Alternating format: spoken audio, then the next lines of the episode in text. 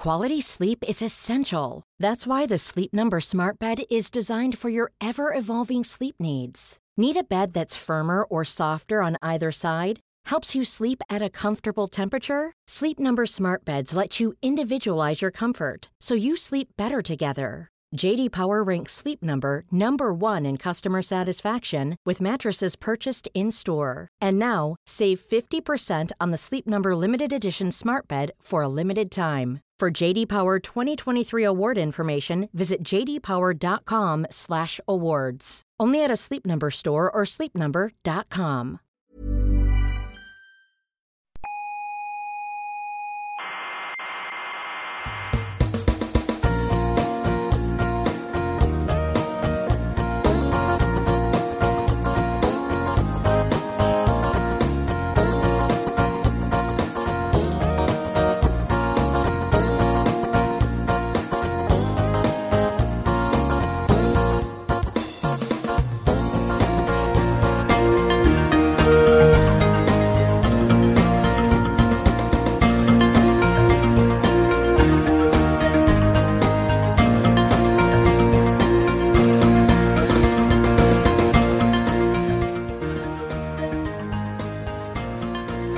Bienvenidos, frikis del mundo, cientófilos y demás gente rara. Gracias por acompañarnos en este último eh, programa del año, en este especial, o penúltimo programa del año, porque todavía nos queda otro, en este especial recopilatorio de eh, lo mejor de 2015. Este programa en el que miramos atrás a este eh, primer año de vida de nuestro programa y pues miramos de dónde venimos y, y un poco hacia dónde vamos.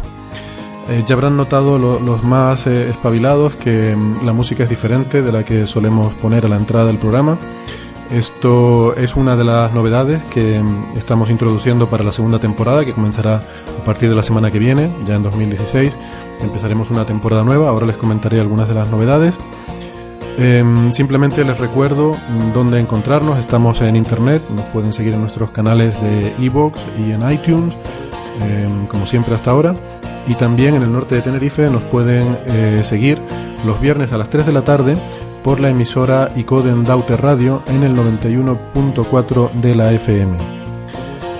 Les comentamos además a nuestros oyentes que hoy, eh, de forma excepcional, estamos también grabando eh, este programa en vídeo entonces, em, si tienen interés en, ver este vídeo, porque vamos a incluir algunos clips, eh, tampoco es que se pierdan nada si solo escuchan el audio, porque son unos clips muy cortos los que vamos a poner y en general, pues que todos los extractos que vamos a poner de los episodios eh, que hemos ido emitiendo durante 2015, pues evidentemente son solamente en formato de audio. Pero, em, eh, como digo, el vídeo lo vamos a colgar en YouTube, en nuestro canal de YouTube y también en nuestra página web que les recuerdo, eh, como hasta ahora, es podcastcoffeebreak.org. Em, les comento que las novedades que tenemos preparadas para la próxima temporada, ya a partir de la semana que viene, una de ellas es, eh, tiene que ver con el nombre del programa y también con, el, con la página web. Tiene que ver con el nombre del programa porque hemos querido darle eh, un poco más de carácter, buscar un nombre un poco menos genérico que Coffee Break y al mismo tiempo no hemos querido tampoco renunciar del todo a esta herencia, a este, a este pequeño legado que hemos construido a lo largo de este año que hemos estado haciendo el programa. Entonces lo que hemos pensado es hacer algo parecido a lo que hace la gente de Star Trek, que yo creo que los que son fans de Star Trek pues saben que lo, habitual es que ellos tienen sus series, cada una tiene su, eh, su título particular, aunque siempre mantienen Star Trek dos puntos algo, ¿no? Por ejemplo, Star Trek dos puntos eh, Next Generation o Star Trek eh, Deep Space Nine, lo que sea, ¿no? Pues nosotros la próxima temporada se va a llamar Coffee Break dos puntos señal y ruido. Eh, sí, es lo que se nos ha ocurrido, lo siento, nos hemos roto mucho la cabeza eh, y, es la mejor idea que se nos ha ocurrido. Em, ya para el año que viene lo iremos pensando con más calma y, seguro que se nos ocurrirá alguna cosa mejor. De momento, que sepan que la temporada 2 se llama Coffee Break 2. Señal y ruido. Y esto quiere decir que además tenemos un dominio de Internet eh, adecuado a este nombre.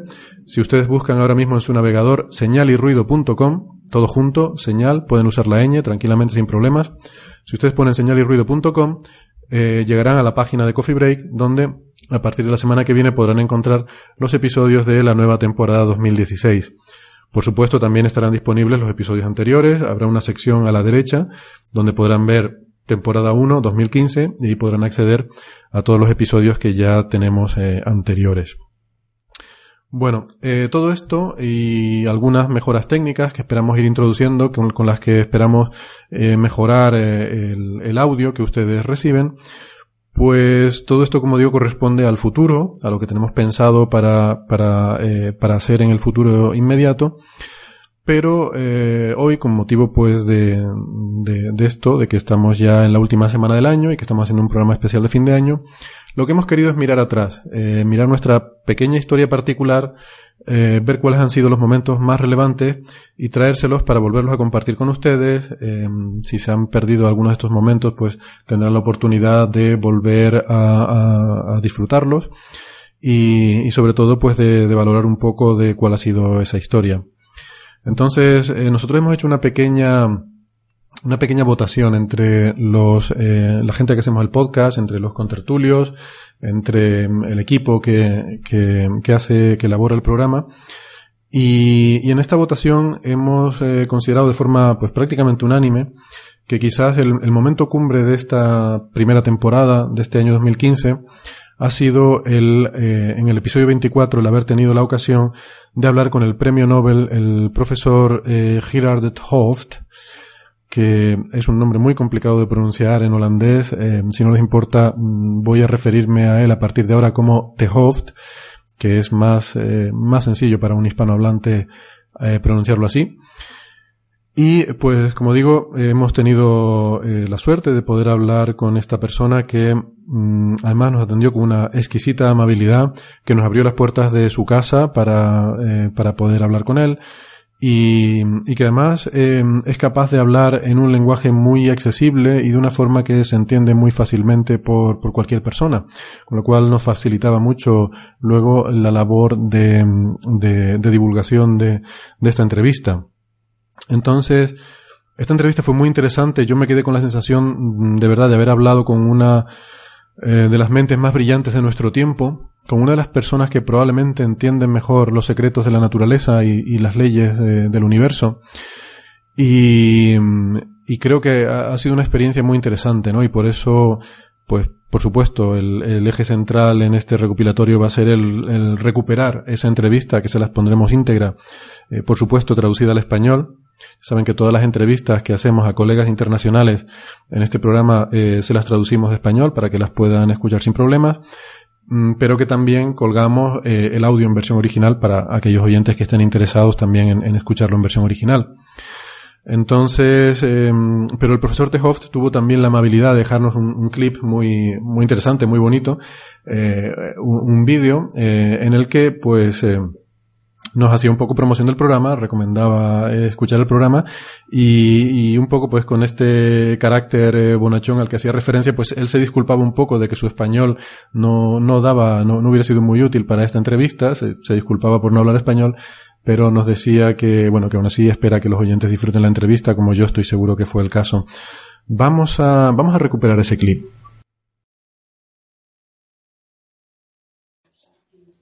Okay, I hope the listeners will uh, enjoy Coffee Break. Uh, I enjoy this interview. It's unfortunate that I don't speak Spanish. My Spanish will not be very useful for you in this interview, uh, but I hope nevertheless that uh, the listeners will have a good time. Bueno, pues como les decía, dentro de un ratito eh, les pondremos la entrevista con el profesor Tehoft, eh, la entrevista íntegra. Eh, pero primero me gustaría empezar cronológicamente, em, repasando el año. Y, quizás sería, sería interesante recuperar eh, los comienzos, ese primer programa que emitimos el 17 de abril, el 17 de abril con unos medios muy artesanales, eh, muy rudimentarios, de una forma, bueno, les comentaré como anécdota que ese día, pues le pedimos a los contertulios que vinieron ese día que se trajeran sus propios auriculares, porque no teníamos ni siquiera auriculares que dejarles, ¿no? Entonces, eh, bueno, entre que los medios, como digo, eran muy artesanales y que tampoco teníamos la experiencia de usarlos correctamente, pues creo que esto se, se va a notar un poco, ¿no? Van a notar que la calidad del audio eh, deja un poquito que desear, pero bueno, luego con el tiempo, poco a poco hemos ido aprendiendo, hemos ido mejorando. Esto ha sido un proceso de aprendizaje también para todos nosotros y, espero que la cosa haya ido mejorando. Eh, en cualquier caso, Estos fueron los comienzos. Estas fueron las primeras palabras que pronunciamos en Coffee Break en el primer episodio allá por el 7 de abril. Este fue nuestro Big Bang. Buenas tardes, amigos oyentes, desde la sala burbuja del Instituto de Astrofísica de Canarias. Con estos acordes menores les damos la bienvenida a Coffee Break, la tertulia de actualidad científica con la que aspiramos a subir el coeficiente intelectual promedio de la Internet. En el momento de grabar este programa es viernes 17 de abril y son las 2 en punto, tiempo universal coordinado, que son las 3 en Canarias, las 4 en la España peninsular, eh, las 11 de la noche si me escuchan desde Tokio, las 10 de la mañana en Nueva York, las 4 de la tarde en Ciudad del Cabo y bueno, en otros sitios son otras horas, búsquenlo en Google. Pues esos fueron nuestros primeros pasitos. Em, poco a poco fuimos mejorando, fuimos aprendiendo cómo organizarnos mejor, cómo eh, hacer mejor el montaje técnico. Eh, fuimos trayendo también otros contertulios, em, fuimos haciendo, aprendiendo cómo hacer el programa quizás más entretenido y también recibiendo comentarios de oyentes que nos ayudaron mucho a mejorar.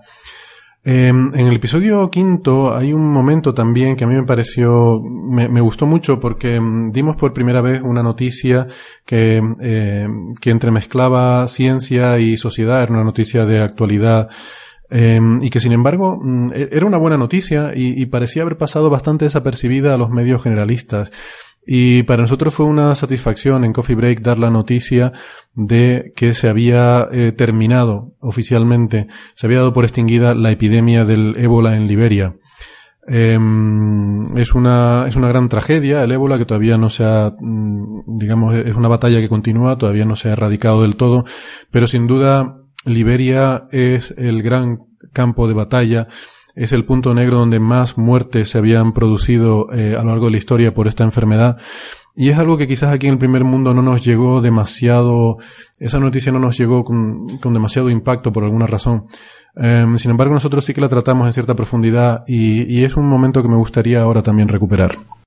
Bueno, tenemos otro tema que este, mm, la verdad es que estoy, estoy bastante contento, ahora sí vamos a ver un poquito más en serio, de dar esta noticia, ¿no? Que es que mm, la epidemia de, de, ébola, en, Liberia eh, ya se ha declarado oficialmente extinguida.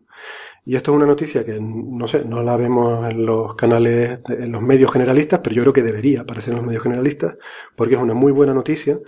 Lo que pasa es que aquí el ébola parece que ya pasó. O sea, fue una cosa como que fue la temporada de gripe, ya, bueno, eh, pasó lo del señor este, el sacerdote, lo de la enfermera, y ya pasó aquello, y ya el ébola no existe. Bueno, pues señores, pues no, resulta que en África el ébola sigue siendo un drama. Y aquí en este programa pensamos que la vida de un señor en África es tan valiosa como la de un señor en España o en cualquier otro sitio del mundo, ¿no? Entonces, a mí personalmente, de, hecho, que me fastidia mucho las noticias estas de se ha hundido un barco en Tailandia y han fallecido tres españoles entre los 700 viajeros. hombre, pero ¿qué me quiere decir un que han fallecido tres españoles, no? Eh, siempre me ha molestado eso, ¿no? Bueno, pues esto, que la epidemia se declara por la Organización Mundial de la Salud oficialmente extinguida y Liberia es importante porque es el, sitio donde más, eh, más muertes se habían producido hasta ahora por, por causa de esta, de esta terrible enfermedad.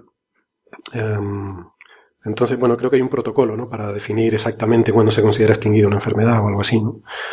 Em, tiene un. El ébola, bueno, por lo que yo tengo entendido, tiene una cosa curiosa, que es que yo creo que es tan mortal que justamente por esa mortandad tan alta que tiene, no se ha expandido más, ¿verdad? Esa es la característica del ébola y eso es lo que lo mantuvo. De... El ébola es una enfermedad que se conoce desde hace mucho tiempo ya, hace ya bastantes décadas, y los brotes de ébola han sido comunes en esa zona de, de África. Lo único que ha cambiado ha sido las posibilidades de transporte que hay en la actualidad. Ante, ante a una persona que cogía ébola no le daba tiempo a llegar a la otra aldea para contaminarla con el ébola. Y al igual que la mayoría de las enfermedades, pues tienen un periodo en el cual eh, todas las enfermedades sufren un, ciclo en el cual empiezan poco a poco, luego tienen un pico y al final de ahí van decayendo, en parte porque se van tomando medidas. Las consecuencias de que se haya expandido el ébola no es nada no, no tienen nada extraordinario. Mejores vías de comunicación para transmitir la enfermedad. O cómo llegó a Estados Unidos la enfermedad, porque la transportaron en un avión, si no, no habría llegado jamás de ninguna manera. Y esta Entiendo que, que, lo que nunca entonces se debe hacer es poner a una persona con ébola en un avión y llevarlo a otro sitio. Sí, y meterlo en una bolsita plástico de esta con una bolsa al mercadona en la cabeza.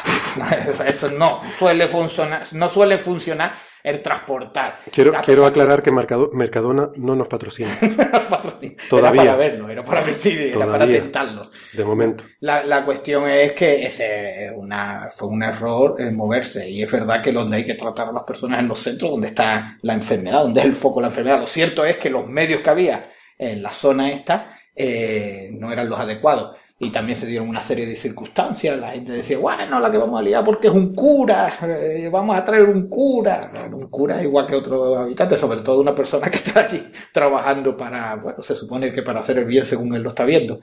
Y la consecuencia fueron esas. Eh, pero no es nada extraordinario, porque algunos lo han intentado ligar al cambio climático. Yo sé que, que, pues, que es una idea bien establecida. El cambio climático es como el comodín del público. Siempre cuando hay algún problema lo puedes sacar, porque además encaja bien. Es que el cambio climático tiene una cosa excepcional, encaja bien en cualquier problema. Cualquier problema lo puedes explicar a través del cambio climático. Y el ébola, obviamente, es uno de ellos. Eh, ciertamente, las posibilidades de que llegue el ébola a Canarias, pues son, depende si lo traemos, si lo, transportamos y lo metemos aquí. De hecho, se habló de que Canarias se quería hacer un centro de tratamiento si la cosa iba, si la cosa se, se disparataba. Ciertamente, para tratar a las personas con ébola, tienes que tener un laboratorio P4, el nivel P4. Lo máximo que se tiene en Canarias es el P3, que es el Instituto de Enfermedades Tropicales, donde yo trabajo. Solamente se ha logrado eso y creo que se ha abierto un P2. Ayer se abrió, creo que también la universidad. En la zona, no sé en Toledo, Albacete, es donde hay un P4, donde se tratan ese tipo de material biológico altamente eh, eh, eh, contaminable. Por lo tanto, en Canarias yo cuando dijeron que Canarias la querían convertir en un centro para el tratamiento de ébola, vi dinero por todas partes. ¿eh? yo, vi millones de euros por todas partes. Digo, bueno, que Canarias se convierta en un centro de referencia de tratamiento de enfermedades tropicales me parecía extraordinario. Eh, pues, de, hecho, hay que tenerlo en algún sitio. ¿Por qué no Canarias? Si en Canarias se dan las condiciones y el bueno, por no hablar del nivel de formación que adquirirían los profesionales que estuvieran trabajando y la gente que estuviera trabajando ocurre, alumno. ¿Se te ocurre alguna isla en particular? Bueno, oye, si es en la laguna, mejor que mejor. ¿Querías que me lo llevara al lado? No, no, me gusta aquí al lado. Yo, a mí me gusta trabajar a mí me asusta la proximidad con Santa Cruz, pero bueno. No, no, no. En esos centros, los, problemas nunca están en esos centros. Eh, esto también. Oye, en las películas que yo he visto, sí. Sí, claro, las de Hollywood, ¿no? Las, que las, mismas de la máquina del tiempo. La misma. no, pero la, cuestión es que quizás eh, una de las cosas que más ha hablado, no tanto del ébola, porque el ébola, como dice, es tan mortífero que todo era, era cuestión de tiempo que aquello empezara a bajar, en el momento que se tomaran unas medidas mínimas. Además, el ébola es muy fácil de tratar con, un, con una lejía por encima de los trajes, pues rápidamente eh, se, el, el virus se desestabiliza. Ciertamente la enfermera que cogió la enfermedad hubo un fallo de protocolo, lo que pasa que, como en la mayoría de las cosas, aquí se intentó utilizar políticamente se ha intentado utilizar políticamente la enfermedad del ébola para, darse en la cabeza unos contra otros e incluso la enfermera, yo creo que también en cierto modo un poco manipulada, pues hizo un roadshow por las televisiones para mostrar lo malo que era el gobierno, bueno, el gobierno había actuado exactamente como se exigían los protocolos internacionales de tratamiento de esta enfermedad. Lo que pasa es en Estados Unidos pasó dos veces. Y yo no vi que nadie pidiera la cabeza de Obama. Sí, continuamente, continuamente, pasa que no nos llega no nos Pero, sí, sí, sí. se pidió la cabeza de Obama. pero continuamente, pero por un montón de cosas. Pero como cualquier presidente, por otra parte. Pues en el periódico local mío solamente salió la, la, la de acá.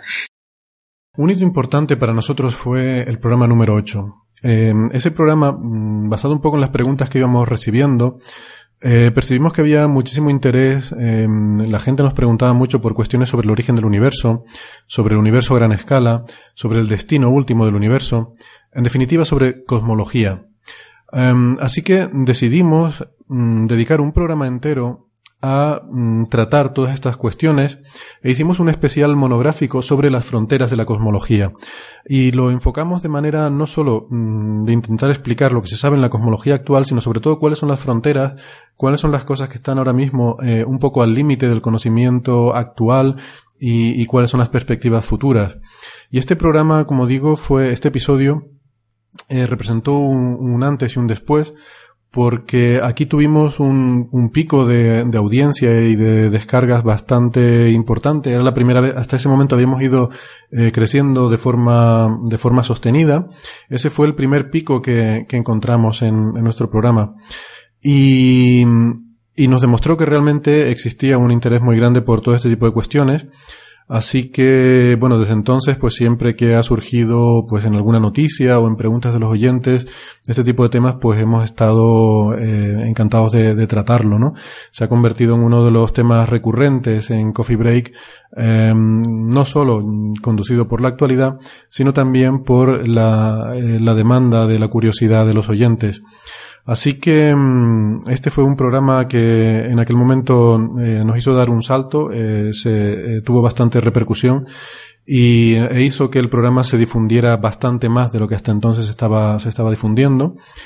Em, y, es un programa que la verdad que lo he vuelto a escuchar recientemente y, resiste bastante bien una segunda, una segunda escucha, ¿no? Bastante tiempo después. Em, he querido seleccionar una parte de ese programa en la que explicamos lo que llamamos la cronología de la cosmología, es decir, em, vamos dando las diferentes etapas por las que fue pasando el universo eh, primitivo, desde sus comienzos, desde la época de Planck hasta la actualidad.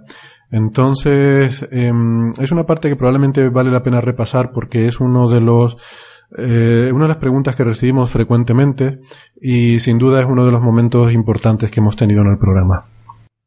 La cronología de la cosmología, me encanta cómo suena eso que acabo de decir. Vale, pues... Título de libro. Título de libro, ¿no? Ah. Cronología de la cosmología. Esto lo voy a editar y lo voy a quitar porque... No, no, me lo pillo, me lo pillo. Nos lo, van a, nos lo van a pisar. Mañana mismo alguien se pone a escribir ese libro. Lo voy a editar. Entonces, ¿cómo empieza el universo? Bueno, pues hay diferentes etapas, ¿no? Hay una primera etapa, eh, eh, lo que se llama la época de Planck, que es una fracción tan tremendamente pequeña. Vamos a estar hablando de fracciones tremendamente pequeñas, pero esta es la más pequeña de todas. Esto es la fracción de tiempo más pequeña que tiene sentido. Es lo que se llama el tiempo de Planck. Es del orden de 10 a la menos 40 segundos, un poquito menor incluso. 10 a la menos 40, para que alguien se haga una idea, es 0,00000, 40 ceros y detrás un 1. ¿Vale? O sea, eh, eso quiere decir que en un segundo hay un millón de millones de millones de millones de millones de millones de millones de millones de tiempos de Planck. Bueno, pues en esa primera eh, etapa del universo tiene lugar lo que llaman los cosmólogos una expansión normal. a mí me hace mucha gracia que llamen normal a algo. Pero bueno, entonces ahí se supone que el universo estaba eh, condensado en una escala de Planck espacial. También en medida espacial existe una escala espacial. Esto es hablando un poco sobre simplificando las cosas porque el tiempo y el espacio no están bien definidos a estas escalas tan pequeñas. De hecho, desaparecen. Por eso se puede decir que la física empieza después de pasar ese tiempo de Planck. Antes no podemos decir absolutamente nada. Antes es un estado cuántico eh, complejo, un caos cuántico en el cual no existe espacio y tiempo. Lo que antes hablábamos de, ese vacío. Ese vacío. Eh, de ese vacío. Ese vacío ocurre a escalas de Planck y lo vamos a hablar luego más tarde cuando hablemos de la espuma cuántica. Em, es un, eh, en esas escalas tan pequeñas de espacio y de tiempo, las dimensiones se, se mezclan, el espacio y el tiempo no tienen sentido individualmente y, aquello es un caos cuántico que, como ya les he dicho, a mí la mecánica cuántica me espanta. No me pregunten exactamente qué demonio significa eso, más allá de que para mí, mm, bueno, eso es algo que, está en la frontera de lo que se puede conocer. Pasado este estado, em, comienza el estado inflacionario del universo y esta es una parte súper interesante. Eh, aquí el universo se expande eh, aceleradamente, de forma exponencial, muy muy rápido, a una velocidad mayor que la de la luz, y en 10 a la menos 30 segundos, menos incluso que eso, el universo pasa de ser mucho más pequeño que un protón a ser más grande que un melón. ¿Vale? Que esto parece. Pero a mí me gusta la analogía. Me gusta imaginarme el universo del tamaño de un melón y pensar que en 10 a la menos 30 segundos alcanzó ese tamaño y que eso fue el estado inflacionario. Y bueno, es también una fase que a mí me, me rechina mucho, está dominado también por la mecánica cuántica y es donde se van desacoplando las fuerzas. Aquí se, desacopla la gravedad, porque al principio, eh, en las primeras fases, las cuatro fuerzas fundamentales estaban unidas en una. Estaba la gravedad, el electromagnetismo y las dos fuerzas nucleares, fuerte y débil, eran en realidad una sola fuerza. Eh, en esas energías tan altas. Luego, según se va eh, expandiendo el universo y se va enfriando, se van separando Em, eh, se producen como cambios de fase, es como lo llaman los, cuánticos, en los que se van separando. Primero se separa la gravedad, adquiere identidad propia, y luego ya se separa la fuerza electrodébil eh, y la fuerte. Em, bueno, eso ocurre en el estado inflacionario. Mm, este estado es muy importante también porque da lugar a algunas de las propiedades que observamos hoy en día en el universo, como esa homogeneidad de que el universo es, isótropo, en cualquier dirección en la que miremos se ve lo mismo. Eso ocurre eh, gracias a que este estado inflacionario del universo mm, eh, plancha cualquier posible arruga que pueda quedar. Al ser una expansión tan rápida, las rugosidades que pueda haber se difuminan. Cualquier fluctuación que hay es eh, extendida y difuminada en, esa expansión tan brutalmente rápida que tiene lugar.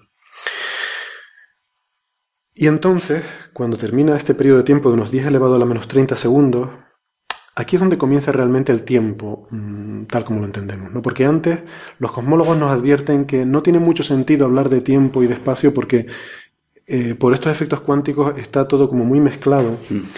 Y, realmente antes de eso no, tiene mucho sentido el concepto de tiempo o, no es tan evidente. Hay que, hay que usar modelos eh, cuánticos bastante complejos para entender lo que significa el tiempo ahí.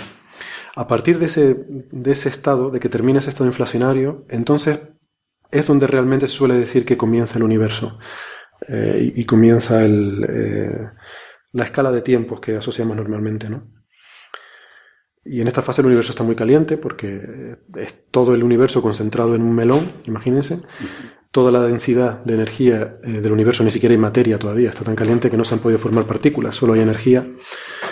Em, y, bueno, entonces se va, se va expandiendo. Y antes lo que hablabas cuando eh, esto tratabas el tema de, la edad oscura del universo. O sea, todo tiene que pasar esa fase hasta que empiecen a formarse los átomos neutros. Y Exactamente, ¿no? fíjate, se forman las primeras partículas, los primeros protones se forman en el primer microsegundo. Lo tengo aquí apuntado, tengo una chuletita con estos números. Eh, los primeros protones se forman en el primer microsegundo de vida del universo. Y luego, el siguiente evento interesante es en la primera centésima de segundo comienzan las fusiones nucleares. Ya hay protones y las energías son tan altas que esos protones empiezan a sufrir reacciones de fusión nuclear y es como se forman los átomos de helio. Em, eh, con el Big Bang se forman átomos sobre todo de, núcleos de hidrógeno y un 10% aproximadamente de la materia que se forma está en forma de helio por estas reacciones nucleares. Y a los tres minutos terminan eh, las reacciones nucleares. Empiezan en, una centésima de segundo y terminan a los tres minutos. Bien, y entonces, eh, a partir de entonces, de esos tres minutos, lo que comienza es... Em, es curioso, cuando llenamos un globo de hidrógeno y eso, ese hidrógeno que forma parte de nuestros cuerpos, pero también, pues realmente se originó todo el hidrógeno, se, originó en el Big Bang, todo el hidrógeno y todo el helio. El helio es un elemento un poco más extraño en el ambiente terrestre, pero el hidrógeno forma parte de, nuestros cuerpos y todo eso. El hidrógeno y el helio provienen de, esos tres primeros minutos, ¿no? Eso es muy impresionante. Eh, eh, es impresionante. Eh, luego hay una parte que también es de litio. El hidrógeno del agua. y entonces eh, y todo lo que sea más pesado del litio, pues ya se originó en el interior de las estrellas, ¿no? Pero realmente da de pensar de que todo, y realmente esos tres primeros minutos marcaron el futuro del universo. Hmm. Todo lo que es este universo ha dependido de, esos primeros instantes. Eso ha condicionado cómo es que luego se hayan formado galaxias, que podemos imaginarnos que hubiese habido un universo que no simplemente no hubiesen podido nunca eh, producirse inestabilidades gravitatorias y formarse galaxias, podríamos tener un universo completamente vacío. Sí. ¿Eh?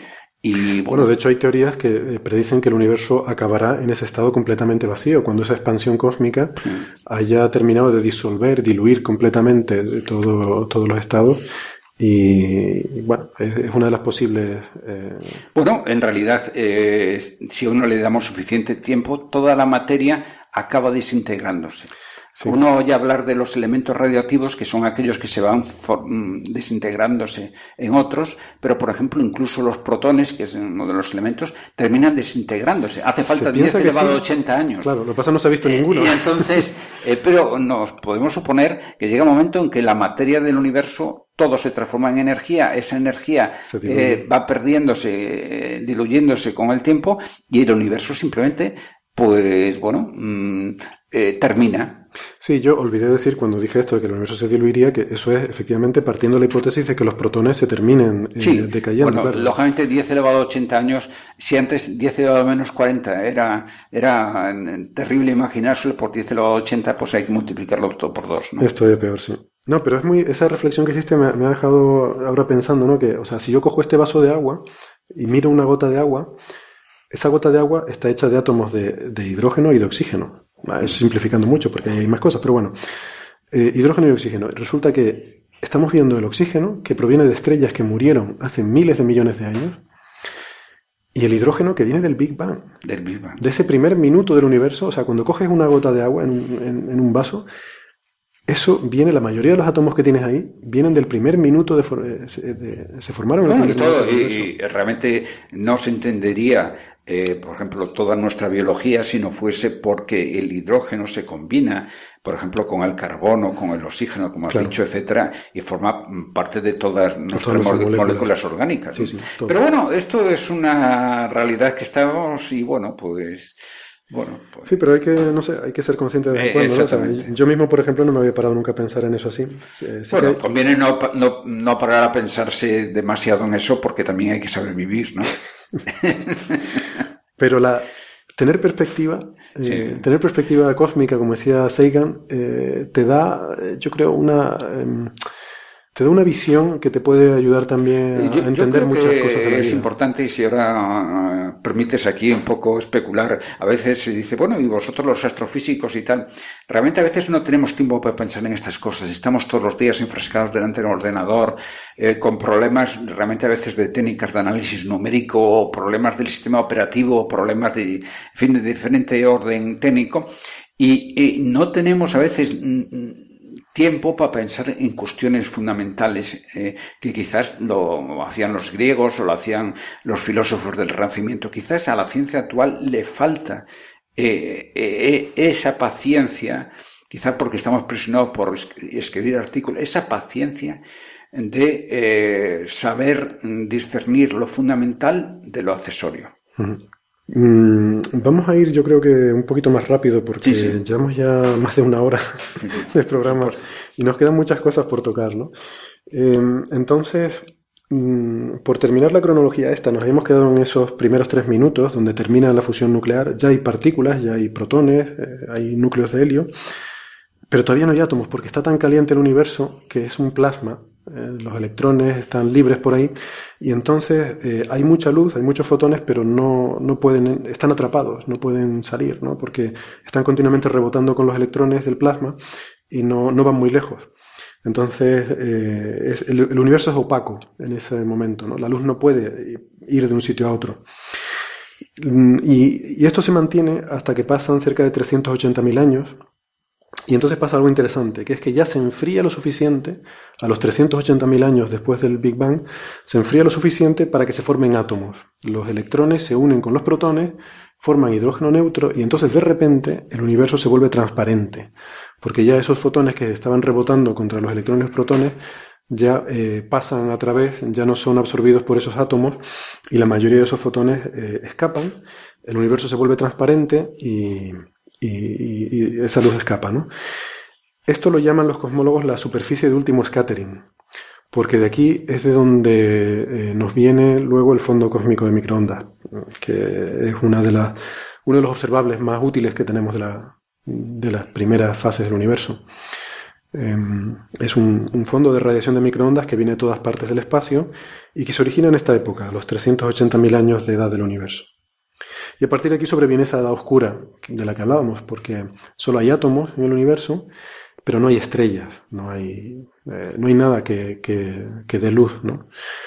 Um, y luego eso viene mucho más tarde, ¿no? Ya entre los 30 y los 100 millones de años por ahí se empiezan a formar las primeras estrellas y luego ya comienzan las grandes estructuras, las galaxias y los cúmulos por interacción, por interacción gravitatoria comienzan a formarse. Y, bueno, y así hasta la fecha, ¿no? Y luego hay, otro momento interesante que es que eh, luego ya pues eh, pasan 14.000 millones de años y aquí estamos nosotros. Em, y lo interesante es que después de esos momentos, mm, el, universo se expande de forma más o menos inercial. Sabemos que hasta hace unos 5.000 millones de años, sin embargo, esa expansión estaba siendo frenada, probablemente por la acción de la gravedad. La propia gravedad de las galaxias estaba frenando la expansión del universo. Y luego, a partir de hace unos 5.000 millones de años, empieza a acelerarse de nuevo la expansión del universo. Y ahora mismo está en una expansión acelerada. ¿Por qué? Pues, eh, bueno, no está muy claro, ¿no? Se piensa que por la energía oscura. Por la energía oscura la que está contribuyendo. Al fin y al cabo, eh, como antes señalabas, es una, tiene la propiedad antigravitatoria, por así decirlo, ¿no? Es una y entonces contribuye a expandirlo. Ahora, ¿por qué hace 5.000 millones de años? Pues realmente se puede ajustar el modelo del universo para que ocurra en ese, en ese momento. Eso es el valor de la constante cosmológica que le Está claro que se puede ir refinando un poquillo esos 5.000 millones de años y bueno, incluso tratar de predecir lo que puede ocurrir en el futuro. El día que sepamos exactamente lo que es la energía oscura, mm, será esencial para hacer simulaciones de lo que va a ser el futuro de este universo. El futuro del universo, sí, porque hay algunas eh, hipótesis de qué es lo que va a pasar en el futuro, ¿no? Bueno, hipótesis. Bueno, a nosotros, a nosotros poco, pero generalmente a, eh, bueno, lo más cercano que tenemos, ya se comentó en este programa, es el final del sol, etcétera, pero realmente. Eh, no, esto desde un punto de vista eh, humano no nos interesa, es no, simplemente nos interesa filosóficamente, Por ejemplo, eso a Bertrand Russell, y el famoso filósofo se volvió totalmente eh, digamos, ateo, cuando se dio cuenta, eh, eh, ya se empezó entonces a hablar de la muerte térmica del universo, que el universo iba a terminarse la energía, iba a terminarse la materia, etcétera. Y entonces dijo, bueno, todo lo que el hombre ha hecho se va a diluir, todo ha sido para nada. Y realmente, pues fue un tío muy pesimista en ese aspecto, ¿no? Yo creo que hoy en día, pues eso no tiene por qué asustarnos. Bueno, pues todo lo que se ha hecho, pues ha tenido su interés y bueno, pues es bueno que termine también. Hay que resetear de vez en cuando, como sabe todo buen informático, ¿no? A nosotros nos resetean, al fin y al cabo, al final de nuestros días. Y pues, bueno, ¿por qué no se resetea el universo? Sería más bonito incluso que surgiese otro universo. Lo que pasa es que estamos demasiado condicionados por nuestro propio yo. Sí. Eso, eso es lo que. E, ese condicionamiento es terrible para muchas cosas. Claro, pero fíjate que aquí a nuestro propio yo le debe dar igual lo que pase dentro de 10.000, 20.000, 100.000 millones de años. ¿verdad? Pero a una mente curiosa mm, no le debe dar No, no, claro, claro, pero ya no, pero, pero eso es fuera del egoísmo del yo. Eso es curiosidad filosófica, como tú dices. Sí, claro, exactamente. Yo creo que lo que es eh, excitante es que un ser tan frágil como somos nosotros hayamos siquiera podido intuir eh, de cómo es este universo. Seguro que dentro de 100 años o si no hemos vuelto todavía a pegarnos de palos, pues eh, realmente pues esperemos que se habrán entendido muchas cosas y dentro de 100 años estén ante otros retos nuevos. Un episodio que tuvo mucho seguimiento y mucho interés fue nuestro episodio número 12. En ese episodio hicimos un eh, especial cine de ciencia ficción. Em, pues ahí tratamos cómo eh, la ciencia es representada en el cine y sobre todo en, dentro del género de la ciencia ficción, pues cuáles eran nuestras películas favoritas, qué cosas nos gustaban, qué cosas no nos gustaban, cómo eh, queríamos transmitir cómo ve un científico el, género de la ciencia ficción y cómo ve la ciencia en el cine, ¿no? Fue un programa que la verdad que nos lo pasamos bastante bien haciéndolo. Em, es bastante excepcional también en, el sentido que es el único programa en el que hemos añadido efectos especiales para hacerlo más divertido. La verdad que el programa lo quisimos hacer con un tono muy, siempre intentamos darle un, un toque divertido a nuestros programas, pero en aquel quizás aún más eh, por el carácter lúdico de lo que representa el cine, pues intentamos que fuera un programa divertido, eh, ameno, eh, y además pues em, fue un episodio que generó mucho debate, ¿no? Porque claro, en temas de, de, cine, igual que de literatura, pues sobre gustos no hay colores, ¿no? Y cosas que a lo mejor pues algunos de nosotros no nos gustaban, pues luego recibíamos críticas de los oyentes que sí que le había gustado mucho determinada película, ¿no? Y nos criticaban por algunos comentarios que habíamos hecho. Fue un episodio que dio mucho juego, que dio lugar a mucha conversación con oyentes en redes sociales y lo pasamos muy bien haciéndolo. Como digo, añadimos efectos especiales sobre las eh, voces de los contertulios e incluso lo más curioso es que mm, se nos ocurrió en un momento dado hacer un tráiler con el que anunciamos ese episodio desde una semana antes. Eh, cogimos trocitos de películas eh, muy conocidas de ciencia ficción y con esos pedacitos hicimos un tráiler eh, para, para anunciar el programa, ¿no? Y, el tráiler también tuvo muy buena acogida y, la gente eh, pues, pues, le gustó porque también pues reflejaba un poco ese espíritu de querer hacer algo divertido, ¿no? Este fue el tráiler que hicimos.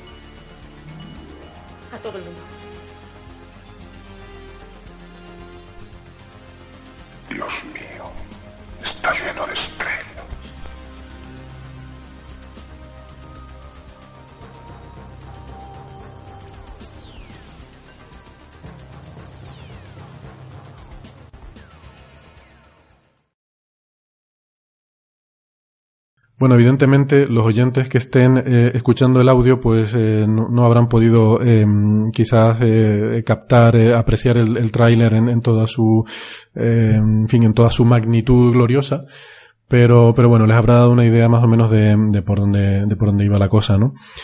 se trataba de hacer una especie de, parodia entre lo que es nuestro programa y lo que es el cine de ciencia ficción. Bueno, pues este episodio eh, tuvo, como digo, bastante éxito e incluso pues eh, muchos oyentes nos plantearon el eh, dar el siguiente paso y hacer un programa especial sobre, sobre literatura de ciencia ficción. Em, y, y, para esto em, hicimos una cosa que no solemos hacer, que es invitar a gente que es muy experta en este tema. Trajimos a dos escritores de ciencia ficción, además amigos del programa, como es el caso de, de Enrique Joven y de Miguel Santander, y, juntos con ellos y también con Bernabé Cedrés y, y con, con, Carlos González hicimos un repaso de algunas de las obras más importantes y algunas también menos conocidas de la literatura de, de ciencia ficción y de la impresión que nos habían dejado. Em, este es un extracto de, ese programa que para mí es uno de los también de los momentos mm, creo que más recuperables y, que más eh, que más me gustaron de este de este año 2015 que dejamos atrás. Yo creo que todos compartimos un poco ¿no? este interés por, por, la ciencia en general y por el, eh, cómo se puede plasmar o trasladar a mundos imaginarios ¿no? que uno pueda plantear en, una obra de ficción. Digo yo, no sé, me miran todos como si estuviera diciendo alguna. Sí, no, en la ciencia ficción, por lo menos lo, de la historia, lo que es la historia de la, ciencia, la literatura de la ciencia ficción, ha habido como olas, ¿no? Eh, se empezó muy vinculado a la ciencia, supongo que es, igual a todos nos atrapó la ciencia ficción en buena medida por esto.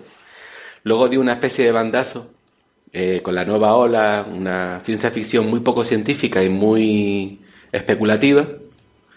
Eh, Luego parece que ha vuelto un poco, pero bueno, siempre se ha quedado un poco así, nunca ha estado tan mezclado como ahora, eh, en el que hay pues todo un grupo de escritores que siguen el camino de, la ciencia rigurosa, ¿no? aplicada a, la literatura, a la literatura y un montón de personas que están interesadas en la parte más especulativa de la ciencia y que, bueno, la parte científica eh, la ven, la dejan un poco en un veremos. Ahora, Perdón. Ya sé que Héctor se va a cabrear conmigo, pero a lo mejor deberíamos ponernos de acuerdo en qué entendemos por ciencia ficción. Porque, claro, eh, la ciencia ficción depende de quién esté hablando de ella. Y si no nos ponemos una definición clara, podemos estar hablando aquí, yo qué sé, decir, pues por ejemplo, la serie Fundación de Isaac Asimov no es ciencia ficción porque está el mulo que tiene poderes paranormales y eso pues ya no es ciencia por sí. Vamos a ver, Bernabé, te, digo, este tema. Vamos a ver. Esto, eh, cuando hicimos el programa de películas, tuvimos un día entero debatiendo sobre qué era ciencia ficción y qué no, y al final no llegamos a ningún consenso. Y lo que dijimos fue, mira, que cada uno aplique el criterio que quiera. O sea, aquí vamos, a, vamos, a, estar hablando de cosas distintas. Y por otra parte, el mulo era un mutante. Así que sí, claro, pero, un mutante pero los X-Men también son mutantes y eso no es ciencia ficción. Ah, díselo a los del programa de películas, pero bueno. A ver, ¿de dónde saca la masa eh, precisamente su masa? Cuando se transforma. Del bosón de Higgs. Vale, perdona. Entonces, vamos a ver. Eh, para yo lo que propongo eh, para ir centrando ideas y tal es que eh, es una propuesta, pero podemos hacer lo que queramos. Mm, que, cada uno diga un poco cuál ha sido su, su, obra de ciencia ficción favorita de todos los tiempos, porque le haya marcado, porque la leyó de joven, porque fue el primero, porque le gustó mucho, por lo que sea. O un escritor, un libro o un escritor. Venga, por ejemplo, Enrique. Pues no sabría qué decirte, porque eh, yo creo que voy a empezar por el final. Siempre dicen que lo último que se lee es lo que quizás mejor te queda, ¿no? Yo este año me he leído la que va a ser muy famosa película, precisamente la obra El Marciano de Andy Bay, y me encantó. ¿Te gustó el libro? Sí. Está muy bien. Ahora la pena va a ser que, van a hacer con la película, si la van a destrozar. eh, ¿Has visto el tráiler de la película? Sí, sí, no tiene mala pinta. A mí el tráiler me, dio muy buena pinta, la verdad. Me dejó queriendo... El problema que te cuenta toda la película. Bueno, sí, eso pasa. El título ya es un desastre, el título en español, porque ya te... Ah, lo cambiaron. spoiler. ¿Cómo se titula? no lo digas. que no lo sí, El título en español es un desastre, porque han cambiado el marciano por el, rescate o alguna cosa de ese estilo. ya me lo tenía. Prácticamente te están diciendo el final. Fíjate que en el programa de películas lo dijimos precisamente, dijimos, a ver cómo traducirán esto. Sí, sí, es, pero el, el, trailer está bien. Pero claro, me imagino que al final los efectos especiales se primarán sobre el argumento y veremos naves espaciales atronadoras por el espacio vacío y cosas similares. Pero tiene, tiene buena pinta. Pero el libro, desde luego, está muy, muy bien. Y además, eh, sobre todo la, parte inicial donde es un manual de supervivencia en, el espacio a base de patotas y poco más, pero desde el punto de vista científico está muy bien hecho.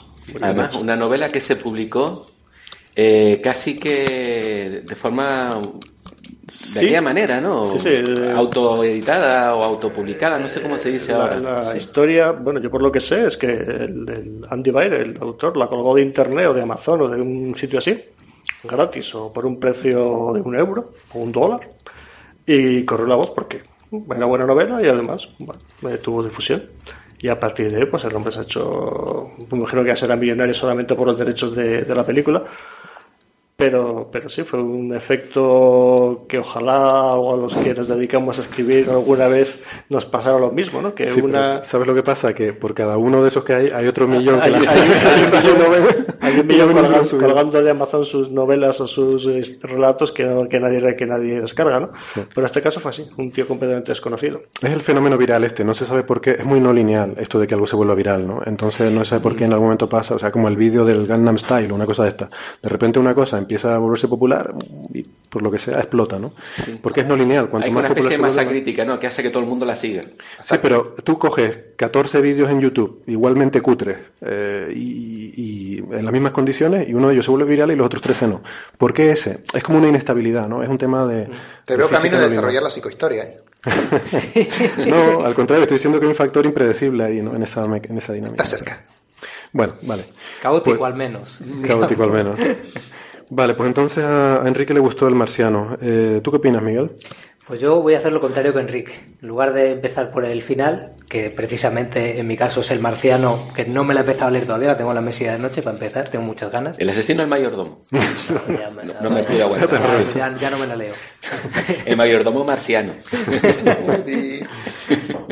Pues en mi caso, eh, bueno, empiezo por el principio, que es yo creo que la novela sí que más me marcó al principio de lo que leí, eh, fue Cita con Rama, de Arthur Clarke. Sí. Eh, digamos que mm, como autor es también yo creo que un poco el, de los que más me, han marcado. esa novela en concreto me, encantó, me gusta más todavía que, que 2001, que es así lo más, lo más conocido de él. Y, yo creo que también en parte como que me inclinó un poco, me, influyó para, para, terminar escribiendo eh, ciencia ficción intentando ser un, o sea, intentando hacerlo con cierto rigor, ¿no? eso que se conoce como ciencia ficción dura, ¿no? Comúnmente. Sabes que cuando nombraste ese libro, aquí nos echamos unas risas, Carlos, creo que sonó, y Bernabé, no se lo yo, pero hizo un gesto también muy expresivo. porque antes, fuera de micro, antes de empezar, estábamos hablando de esto y Bernabé comentaba que será su libro favorito. Me lo han pisado. Esto lo acaba de pisar totalmente. Bueno, pero es el favorito de los dos, ¿no? Puede ser. No, no, no, no, no, o sea, que vamos a ser iguales. yo contestaba que a mí no me gustó mucho ese libro, pero no sé por qué. Eh, o sea, estamos hablando ahora de eso, no te sé explicar por qué, pero no, no me enganchó ese libro, no me llegó a convencer. Y es curioso porque sí es el género que me gusta, ¿no? O sea, me gusta ese tipo de ciencia ficción hard, el de, el de la, en fin, la nave, esta generacional en el espacio y, cómo se las arreglan ahí para...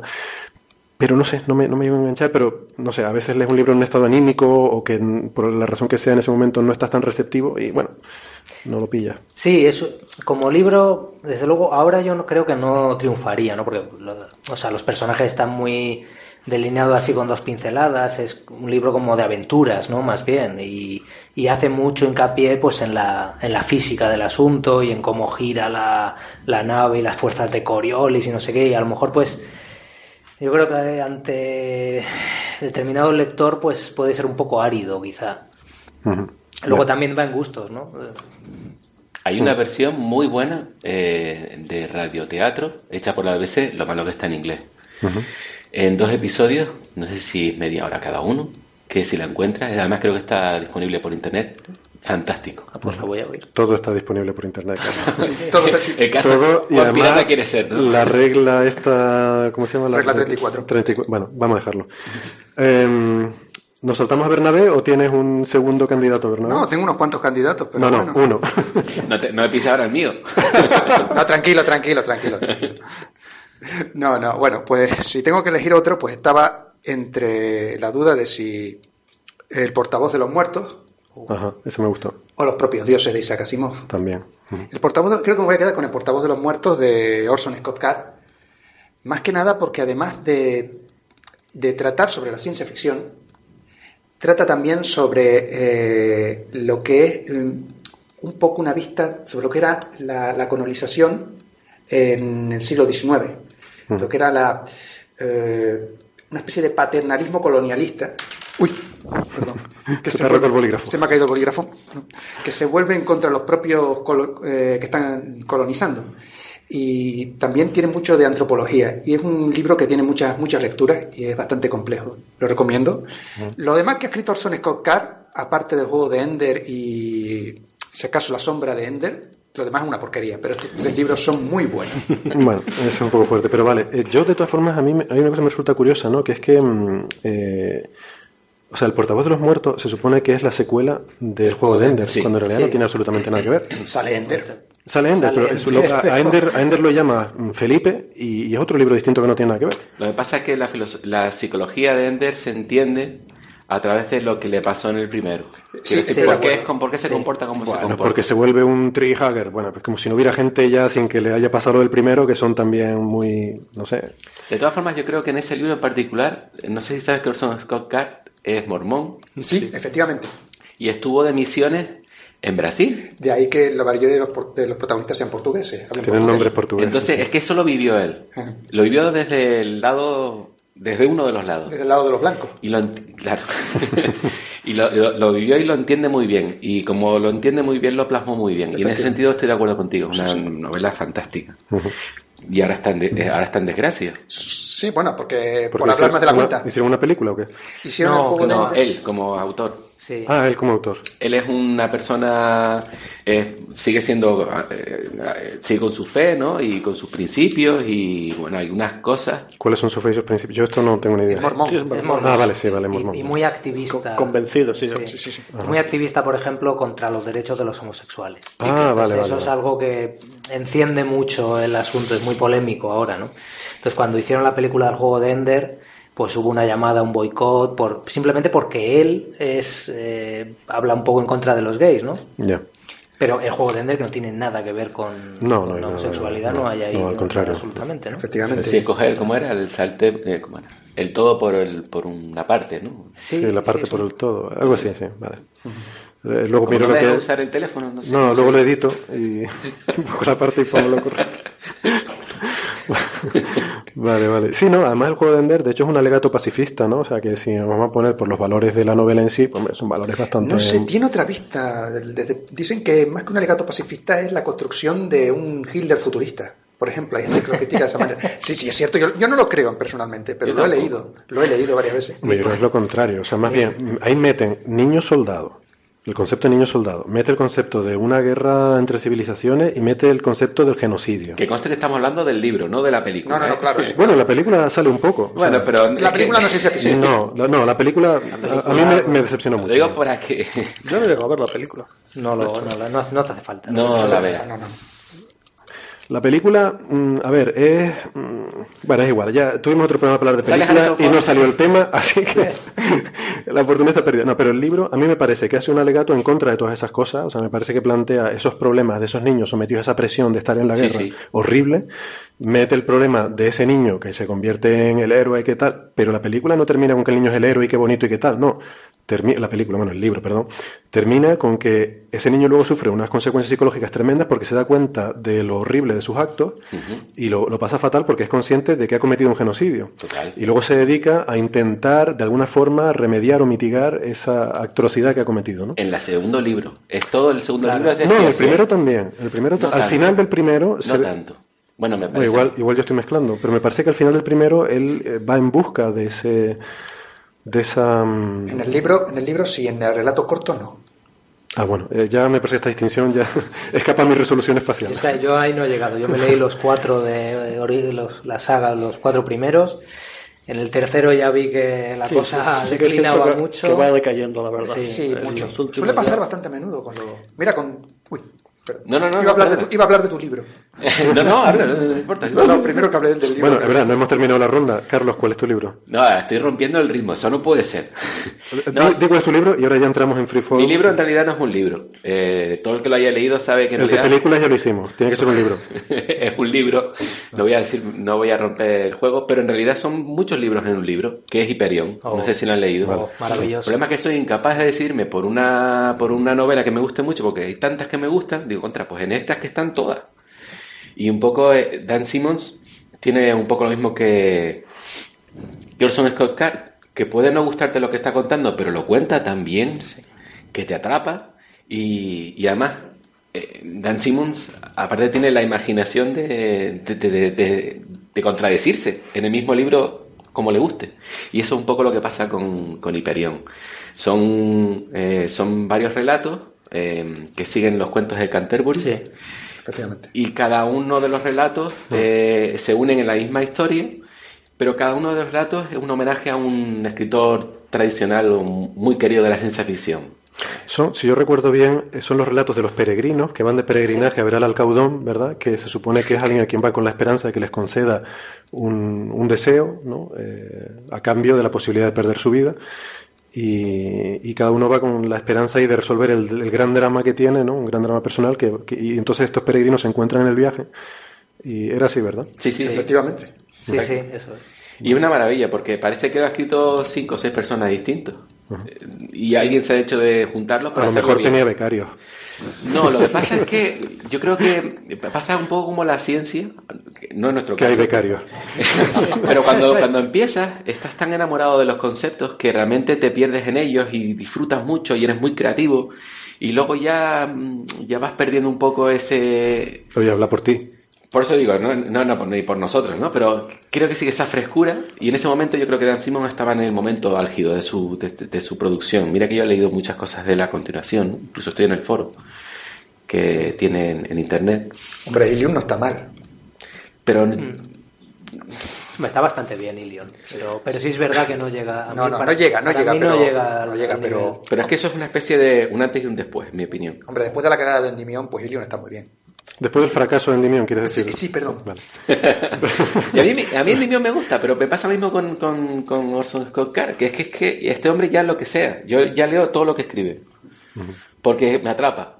Luego cuando termino digo, bueno, no ha estado tan mal. Pero es que estoy deseando que saque el siguiente libro. Y me da igual si es de terror, si es de si es un thriller político, si es un lo que sea. Ya me tiene enganchado. Me fui a ver a este hombre, entre otras razones, a Boulder, Colorado, para ver si lo veía. A ver si este hombre, eh, Carlos me está señalando a mí.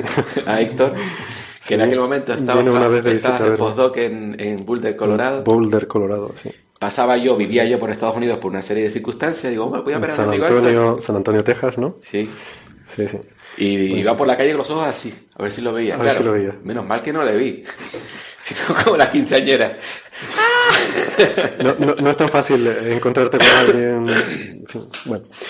Eh, vale, yo supongo que a nadie le interesa, pero el, el mío es Dune. Dune. Um, ya sé que es así como un facilón, mainstream, pero me encantó ese libro. En absoluto facilón, una revolución. me encantó. una pasada el libro también. El libro el primero, el, bueno, Mm. Sí, aquí seguimos con la misma historia. Los buenos son los primeros. Luego va, luego va la cosa generando la serie. Pero... Bueno, a mí el, este, segundo. Excepto el juego de Ender, es la, la voz de los muertos. Es, es, bueno, sí. Parece mejor que el primero. Sí. Es curioso. Puede ser, sí, es verdad. A mí me gustó más el, la voz que, de los que ahora que comentas de Dune, que estamos hablando de, de sagas de libros, que parece una. Mm, algo que se produce con mucha frecuencia en, la ciencia ficción, ¿no? las famosas fundaciones de Asimov, los, los libros que comentábamos de, de, de Hyperion, Dune, mm. eh, Ender, todos son sagas. Es decir, parece que el escritor de ciencia ficción no puede escribir una cosa sola, sino que tiene que escribir una tras otra, tras otra, de forma compulsiva. No mm. sé qué es que, ya que te has pegado el curre, yo creo que es una explicación. Ya que te has pegado el curre, porque también pasa en fantasía, ya que te has pegado el curre de crear un mundo, pues lo intentas, lo intentas explotar todo lo que puedas, ¿no? O, porque hay, hay, diferentes historias que caben dentro de un mundo. O sea, yo creo que la diferencia entre este tipo de literatura y la normal es que tú no solo creas personajes, como en la literatura normal, no solo creas situaciones, o sea, literalmente creas mundos. Eh, y entonces creo que esos mundos se prestan a muchas historias diferentes, ¿no? No sé. Sí, supongo que esa en parte la explicación, pero también viendo que, como, como dice Enrique, la mayoría de las segundas partes nunca fueron buenas, pues sabiendo eso, ¿por qué escribe segundas partes? Los escriben terceras, cuartas, quintas y, hasta un número N. Bueno, porque siguen teniendo éxito, ¿no? O sea, Dune, por ejemplo, eh, vamos a ver, a mí el que más me gustó fue el primero. Leí el segundo y me dejó muy deprimido. Pero me pareció que era un buen libro en su estilo. O sea, me pareció un libro deprimente y a mí no me gusta leer cosas deprimentes y tristes, pues es como el declive de, del que ha sido el héroe y tal. Y bueno, es una parte más de, de la vida, ¿no? La cuesta abajo y tal. El siguiente fragmento que vamos a escuchar proviene del episodio 19 y es un extracto en el cual hablamos sobre una de las posibles formas en las que podría morir el universo, según eh, algunos de los modelos cosmológicos actuales. Em, en particular, eh, tratamos este, eh, en algo más de profundidad, este destino último del universo, lo que se llama el Big Rip, o el, gran desgarro cósmico, porque em, en un episodio anterior habíamos hablado sobre, bueno, cuáles podían ser eh, las posibles formas en las que podía acabar el universo, ¿no?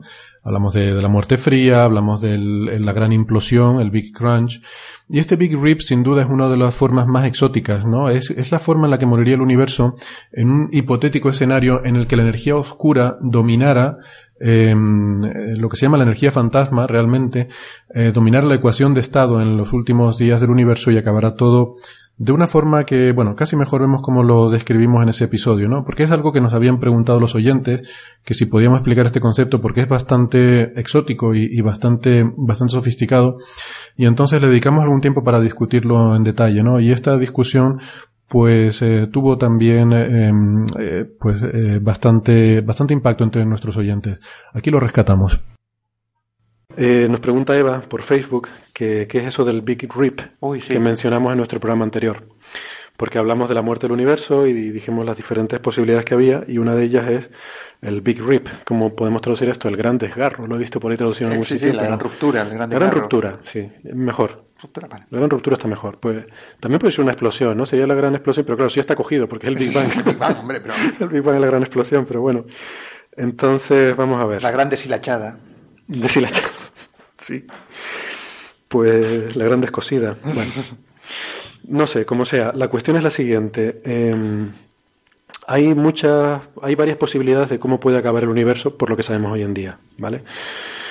Eh, por repasar un poco el tema, eh, esto depende de una serie de parámetros que hay en la cosmología, eh, parámetros más básicos que tienen que ver con cuánto es la densidad de energía total que hay en el universo, cuánto es o cómo es la ecuación de estado de la energía oscura, ahora explicaré esto un poquito más, y bueno y poco más no creo que son las dos variables más importantes que definen eh, cómo va a evolucionar el universo a gran escala entonces eh, una de las grandes preguntas es el universo es, es abierto es cerrado o es plano mm, de esto se hablaba mucho, sobre todo hace 20 años, ¿no? cuando nosotros estudiamos, la gran incógnita de la cosmología era si el universo era abierto o era cerrado. Eh, esto dependía mucho de, la, de cuánta materia y energía hay en el universo, si la gravedad era capaz de, sabemos que la gravedad curva el espacio-tiempo, eh, bueno, va a ser capaz de frenar esa expansión o va a seguir expandiéndose para siempre, ¿no? Entonces decía que, bueno, que en un universo cerrado era que la gravedad era capaz de frenar la expansión y aquello volvía a colapsar. Y un universo abierto era un universo en el que la gravedad no era suficiente y entonces aquello se seguía expandiendo para siempre. Una pequeña anotación eh, que viene a colación de lo de antes, perdona, y es que cuando estábamos hablando de la ley de Hubble, es lo que sucede en los cúmulos de galaxias. El cúmulo, la gravedad es lo suficientemente fuerte como para que la expansión del universo no se note. Lo suficiente como para que colapse, eh, para que se mantenga así siempre. Mm, a lo mejor sí, a lo mejor no. Sí. Pero viene a cuenta de eso. Sí, sí, exactamente.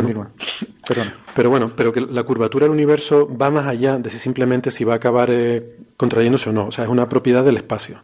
O sea, no tiene nada que ver con lo que vaya a pasar en el futuro. O sea, si el universo es cerrado, ahora mismo es cerrado, independientemente de lo que pase mañana. Eh, es una propiedad geométrica, ¿no? Y de hecho, por ejemplo, una cosa curiosa que se puede pensar, tú sabes que si tú dibujas un triángulo sobre algo plano, los tres ángulos del triángulo suman 180 grados, ¿vale? Eso es geometría euclídea, eso pasa en un plano. Si tú en vez de dibujarlo en un plano lo dibujas sobre una esfera, una esfera tiene una geometría cerrada, entonces suman más de 180 grados. Y si en vez de una esfera lo dibujas en, en un cuenco, en una superficie que sea cóncava, como un cuenco, entonces sumarían menos de 180 grados. Entonces, teóricamente, si tú dibujaras un triángulo eh, en, a escalas cosmológicas, un triángulo enorme que, que, tuviera miles de millones de años luz de lado. Buena suerte con eso. Bueno, eh, a ver, hipotéticamente. vamos a empezar a discutir ahora sobre hipotéticamente. Bueno, Yo me callo la boca, no digo nada. Si dibujaras un, un triángulo imaginario a escalas cosmológicas, los tres ángulos de ese triángulo sumarían 180 grados si el universo fuera plano, sumarían más si fuera cerrado y sumarían menos si fuera abierto. Eso es una primera consecuencia. Y luego está también lo de las líneas paralelas. Si tú coges mm, dos, coges dos personas y las pones a dibujar una línea y parten eh, en dirección paralela y les dices que sigan así hasta el infinito sin desviarse, que sigan haciendo una línea recta, si el universo es plano, pues ellos harán rectas paralelas y nunca jamás se cruzarán. Pero si el universo es cerrado, resulta que cada uno haciendo su línea se van a ir acercando, aunque su línea sea recta. Y llegará un momento en el que se crucen. Y al revés, si el universo es abierto, pues ellos, cada uno haciendo su línea recta, van a diverger, se van a ir separando poco a poco. Y nunca jamás se cruzarán. Entonces, esto es una propiedad del espacio, y esto es una propiedad actual, o sea, independientemente de lo que pase en el futuro. ¿no? Y esto depende únicamente del contenido de materia y energía del universo. Las observaciones que tenemos ahora dicen que el universo es casi exactamente plano, por lo que podemos eh, saber, hasta más del 1% de precisión es plano. Y esto parece que es como mucha casualidad, parece que habría que hacerlo adrede para que fuera así, pero al parecer no, porque esto es una consecuencia del modelo inflacionario. O sea, si hubo inflación, una de las eh, evidencias observacionales de la inflación en los primeros 10 a la menos 30 segundos del universo es justamente que se observa un universo plano. La inflación produce, tiende a producir un universo plano. Em, entonces, bueno, ¿qué tiene que ver esto con la muerte del universo? Pues que ese es uno de los parámetros clave, ¿no? Y el otro parámetro clave tiene que ver con la energía oscura, que es algo que ha quedado bastante patente que existe en los últimos, bueno, a partir de más o menos de, de principios de los 2000, cuando se vio que el universo actualmente está en expansión acelerada. O sea, el universo no solo se está expandiendo, sino que está acelerando esa expansión lo cual mm, ya no es simplemente el modelo aquel que había antes, ¿no? de que había habido un Big Bang y la gravedad estaba frenando esa expansión y bueno, pues a ver si conseguirá frenarla o no. No, está acelerando eh, y eso se postula que es por la existencia de una energía en el vacío, que es la, la energía oscura, que de hecho no es un concepto nuevo, ya lo introdujo Einstein, Albert Einstein, cuando hizo la teoría general de la relatividad en sus ecuaciones del campo gravitatorio, había incluido la constante cosmológica, Eh, luego la quitó cuando se vio que el universo estaba expandiendo, entonces dijo, bueno, esto realmente no es necesario. Él la puso para que el universo estuviera estático. Pero la constante cosmológica lo que hace es justamente este efecto, es eh, una energía en, el espacio vacío, existe una energía que tiende a eh, presionar y a, hacer que se expanda el espacio. O sea, es el propio espacio el que se expande, ¿vale? No es que, no es que empuje a la materia. Y entonces se ha vuelto a, poner, y el, el modelo estándar actual de la cosmología incluye esa constante cosmológica, ¿no? Entonces, ¿qué pasa? Que mm, lo que se llama la ecuación de estado, mm, cualquier fluido, eh, tiene una ecuación de estado que relaciona la presión con la densidad de ese fluido. ¿no? Y similarmente eh, existe una ecuación de estado cosmológica que es la que relaciona la presión del, del espacio con la densidad de energía del espacio. ¿no? Y esa ecuación de estado se caracteriza al final por un cierto parámetro eh, que se llama normalmente una W, que es el parámetro clave eh, que es el que se está intentando medir ahora para definir exactamente cuál es el comportamiento de la energía oscura. En la cosmología estándar, esa W vale menos 1, que es lo que es consistente con la constante cosmológica de Einstein. Y las medidas dan más o menos ese valor. ¿Qué pasa? Que en los últimos años, esto se publicó de hecho en 2003, eh, pues se ha publicado una posibilidad en la que se postula una cosa que han llamado, yo, vamos, me opongo mucho a estas cosas, pero lo llaman la energía fantasma. Energía fantasma, o sea, ya nos hemos quedado, se nos ha ido la olla totalmente, ¿no? Eh, estábamos hablando de materia oscura, ah, energía oscura, ahora metemos energía fantasma, o sea, si nos molesta la popularización absurda de los términos científicos, pues ya no nos queda nada con esto. De hecho, esto es un problema, porque yo creo, y lo hablaba con Bernabé antes fuera de micro, que el llamar a las cosas materia oscura, energía oscura y tal, lo que hace es que dé la impresión de que no se sabe lo que es aquello, de que es un, cajón desastre, que ahí estás metiendo cosas y tal. Y resulta que a lo mejor al principio lo eran, pero hoy en día empiezan a estar suficientemente bien medidas, empieza a haber suficiente observación y empirismo como para que ya no sea una cuestión filosófica desconocida, sino ya empieza a ser ciencia empírica, ¿no? Entonces, claro, ahora llegas y llamas una cosa energía fantasma. Bueno, pues yo me pongo mucho estos, me pongo mucho estos nombres, pero, pero lo voy a meter en el título del programa porque mola mucho. Energía fantasma, vale. Que vengan los casas fantasmas ahora. sí. los cosmólogos ahora son casas fantasmas. Vende mucho el nombre, pero bueno. La energía fantasma es un caso extremo de energía oscura que va más allá de la mera constante cosmológica y en el que mm, es una energía oscura en el que la, la ecuación de estado, el parámetro este W es menor que menos uno. ¿Vale? Por ejemplo, menos uno y medio, menos dos, menos tres. Entonces, si esta W es menor que menos 1, entonces el destino final del universo cambia radicalmente, porque en estas condiciones mm, la energía oscura va a hacer que el universo no solo se expanda aceleradamente como hasta ahora, sino que incluso en las cosas que están unidas gravitatoriamente, como los cúmulos eh, galácticos, van a empezar también a separarse llegado un momento dado. Según el universo se expandiendo, esta energía oscura va a ir dominando cada vez más va a ir acelerando este ritmo de expansión y va a ocurrir a todas las escalas. De manera que se van a separar primero los cúmulos entre sí, luego dentro de los cúmulos las galaxias se van a separar, las estrellas dentro de las galaxias acabarán separándose también, las estrellas del material de que están hechas, los átomos de que están hechas las estrellas se separarán, todo empezará a separarse incluso ya hasta escala subatómica, los átomos se romperán, ya ni siquiera las fuerzas nucleares serán capaces de detener esta expansión y el espacio se expandirá también dentro de los átomos, dentro de las partículas subatómicas, y las propias partículas subatómicas acabarán también eh, expandiéndose y separándose en una especie de explosión de todo a todas las escalas, que es lo que se llama ese gran desgarro, ¿no? ese Big Rip. Entonces, ¿cuándo va a ocurrir esto? Pues claro, depende del valor exacto de, la W y depende de los parámetros cosmológicos. Eh, yo vi un calculito por ahí que, que, pusieron en el artículo original en el que asumen que W es menos 1,5 puede ser cualquier otra cosa. Ellos pusieron menos 1,5 y pusieron unos valores más o menos razonables para la constante de Hubble y los otros parámetros cosmológicos. Y entonces, pues a partir de ahí hacen una serie de cálculos, ¿no? que yo los tengo por ahí en algún momento, que dicen que mm, el momento en el que esto empieza a dominar, por ejemplo, nuestra galaxia se empezará a fragmentar en el instante de 60 millones de años antes del último instante, ¿no? O sea, y esto aumenta exponencialmente hasta que hay un estado de singularidad. Pues 60 millones antes de la singularidad, la galaxia se empieza a disgregar. Luego, eh, tres meses antes de la singularidad, el sistema solar se rompe y se empiezan a separar los planetas. Bueno, el sistema solar. No existirá el sistema solar, pero lo, lo, equivalente que haya, ¿no? Y, y, en los últimos minutos las estrellas y los planetas se romperán eh, y en instantes, en unos pocos segundos antes del final, serán los átomos los que se destruyan. ¿no? Este es el final del Big Rip. Esta es la muerte más dramática que tenemos ahora para el universo. De todas formas, los valores que se están dando de W están siendo muy próximos a uno, así que es muy probable que esto no suceda. Hombre, no lo sé. Bueno, nadie, ninguno de nosotros lo va a saber, jamás ahora que lo pienso, ¿no?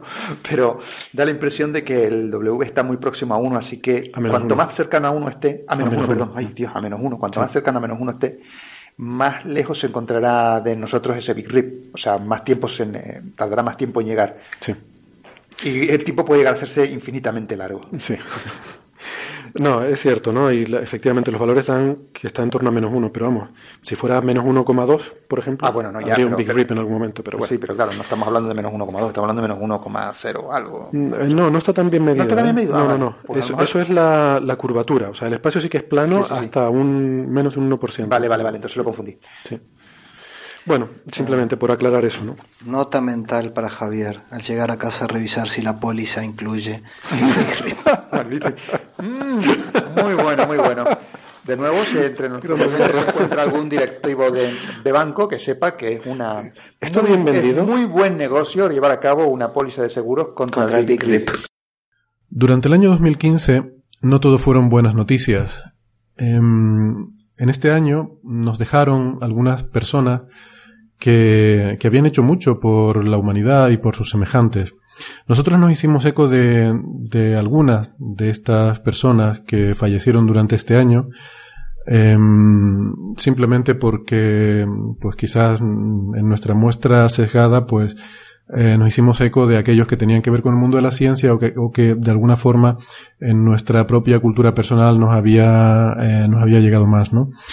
Entonces, en ese sentido, pues eh, rendimos, eh, rendimos nuestros respetos a, por ejemplo, al, eminente neurólogo Oliver Sacks, eh, que fue un gran divulgador y un gran investigador en el ámbito de la, de la neurología. el gran matemático John Nash, el profesor John Nash, que fue el personaje en el que está basada la película que seguramente muchos habrán visto, Una mente maravillosa. Eh, también el genial actor eh, Christopher Lee, eh, que muchos llevaremos siempre asociado con recuerdos de películas de Drácula o del Señor de los Anillos. Y, pero sobre todo, nosotros quisimos rendir un particular homenaje a la figura de Daniel Rabinovich, uno de los miembros del grupo Le Luthier, eh, un grupo argentino de músicos y humoristas. Eh, no sabría uno decir si más de lo uno que de lo otro. Eh, y bueno, pues la semana que, que, nos dejó Daniel Rabinovich, pues nosotros quisimos modestamente honrar su memoria de la mejor forma que se nos ocurrió.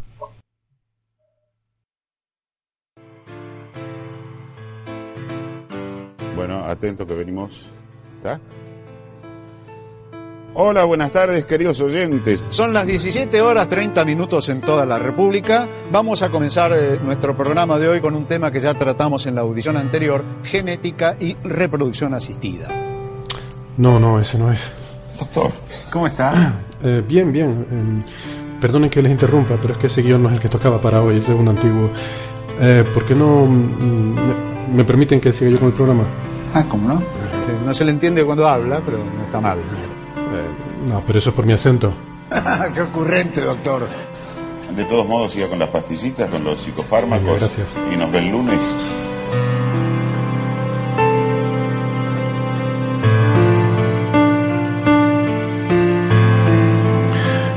Hoy es día juliano 2.457.262,125. Quería empezar el programa con estas voces tan reconocibles que muchos de nuestros oyentes seguramente habrán identificado. Pertenecen a Marcos Munstock y sobre todo a Daniel Rabinovich, que como saben nos dejó para siempre la semana pasada. Nos dejó Daniel, pero su voz y sobre todo su risa estarán siempre con nosotros, como acabamos de comprobar. Hemos querido que presentaran ellos hoy nuestro programa porque, bueno, es lo único que se nos ocurrió a modo de homenaje. Eh, sin duda es un tributo modesto, que no está a la altura del personaje, pero eh, lo que sí es verdad es que nos lo pasamos bien haciéndolo y nos echamos unas buenas risas y yo estoy convencido de que eso le hubiera gustado al amigo Daniel. Venga, vamos con la ciencia.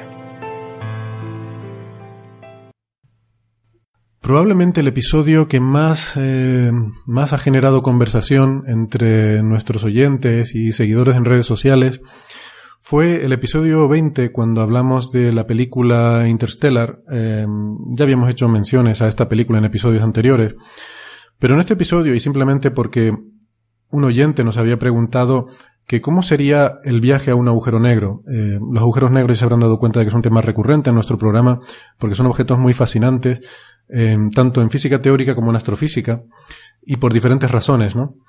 Entonces, un oyente nos preguntaba que cómo sería mm, viajar, acercarnos, incluso llegar a caer a un agujero negro, y que si se parecería en algo a lo que aparece en la película Interstellar.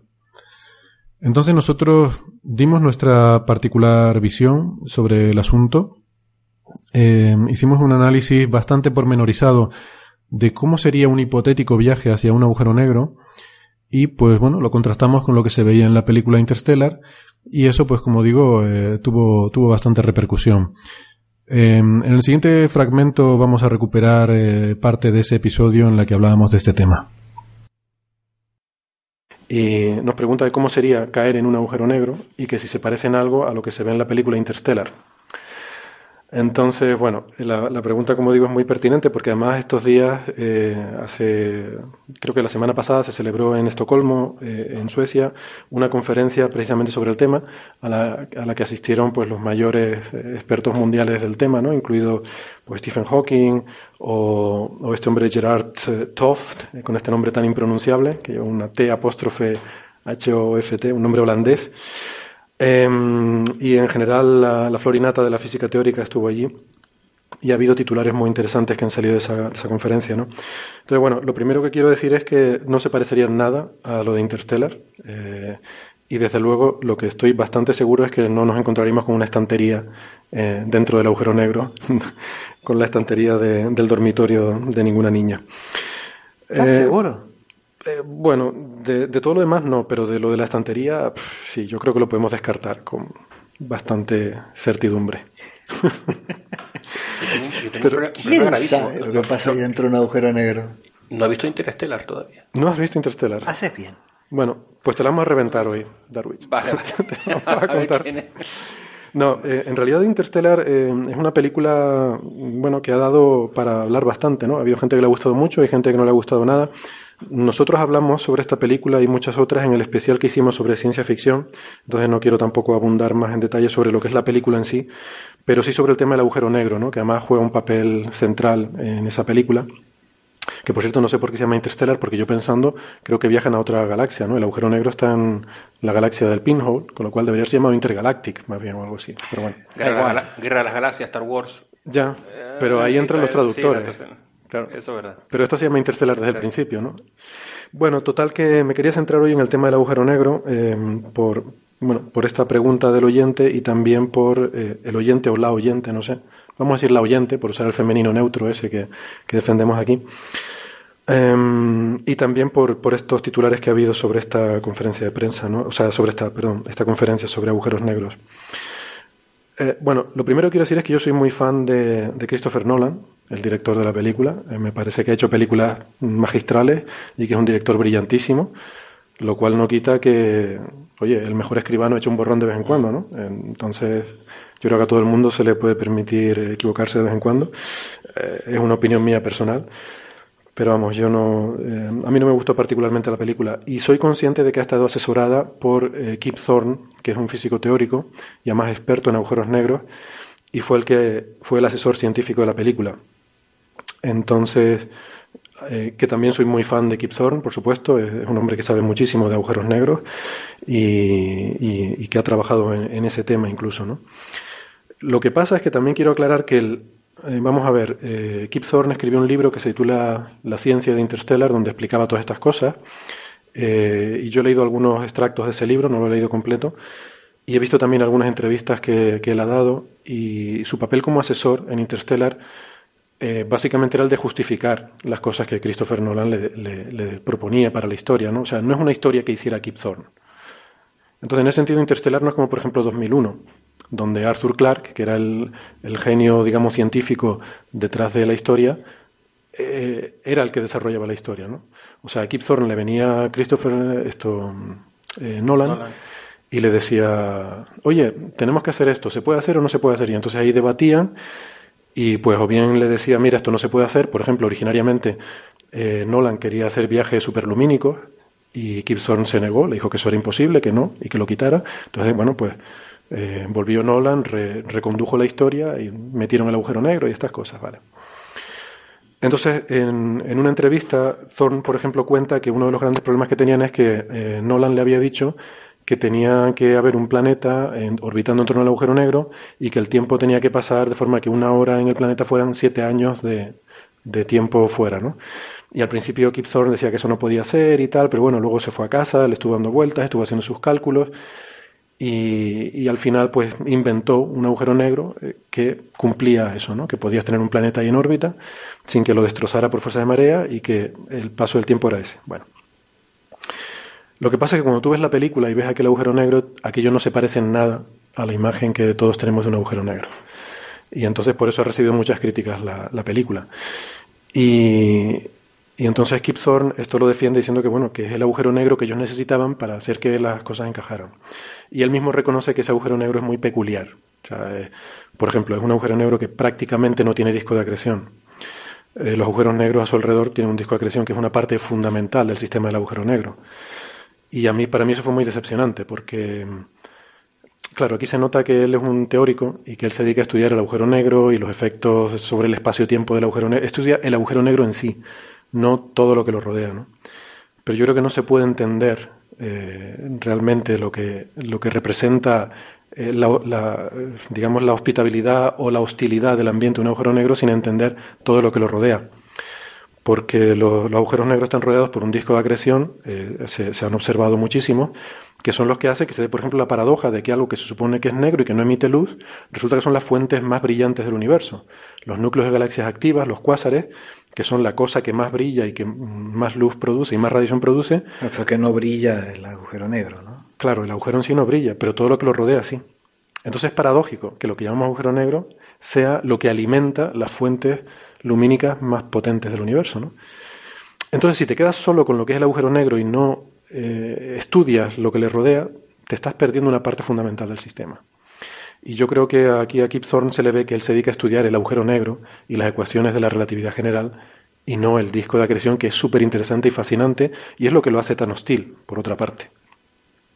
Entonces ahí se plantea que hay un planeta que rodea, que orbita ese agujero negro y la gente va ahí y tal. Bueno. Entonces, como decía el propio Christopher Nolan, él dice que su agujero negro es peculiar, por ejemplo, porque rota muy, muy, muy rápido. Está, eh, hay un límite teórico a cuánto de rápido puede rotar un agujero negro y este agujero negro rota a, a casi ese límite. O sea, la diferencia con el límite de 0,00015 ceros y un 1 detrás de lo que es el límite teórico de rotación de un agujero negro. Mm, y es lo que, la rotación que necesita para poder, eh, para que se cumplan las condiciones que, que se dan en la historia, ¿no?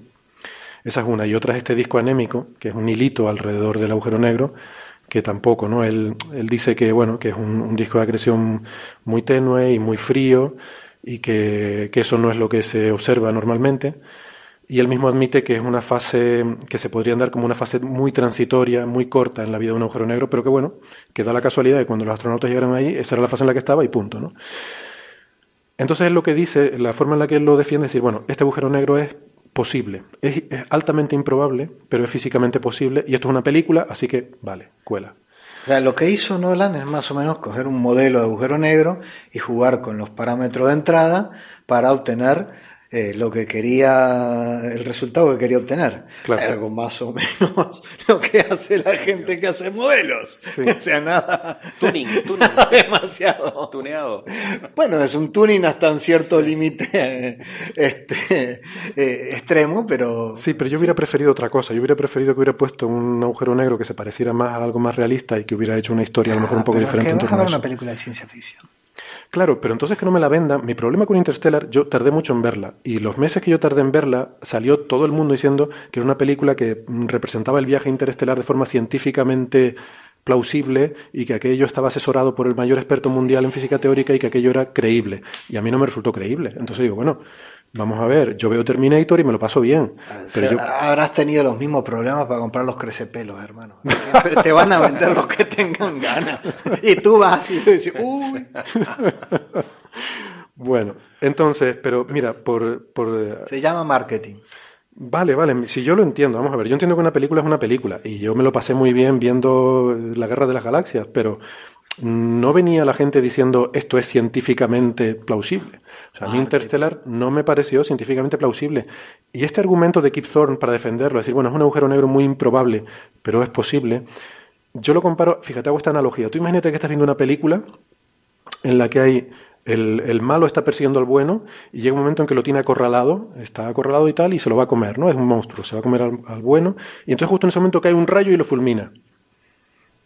Dice eso. Hombre. Película de sábado a la tarde. Bueno, pero no me parecería, me parece una tontería como un piano. Ah. Ahora, es, improbable, pero es, es posible. Quiero decir, ese es esto es lo que dice Kip Thorne. Bueno, es muy improbable, pero podría ocurrir.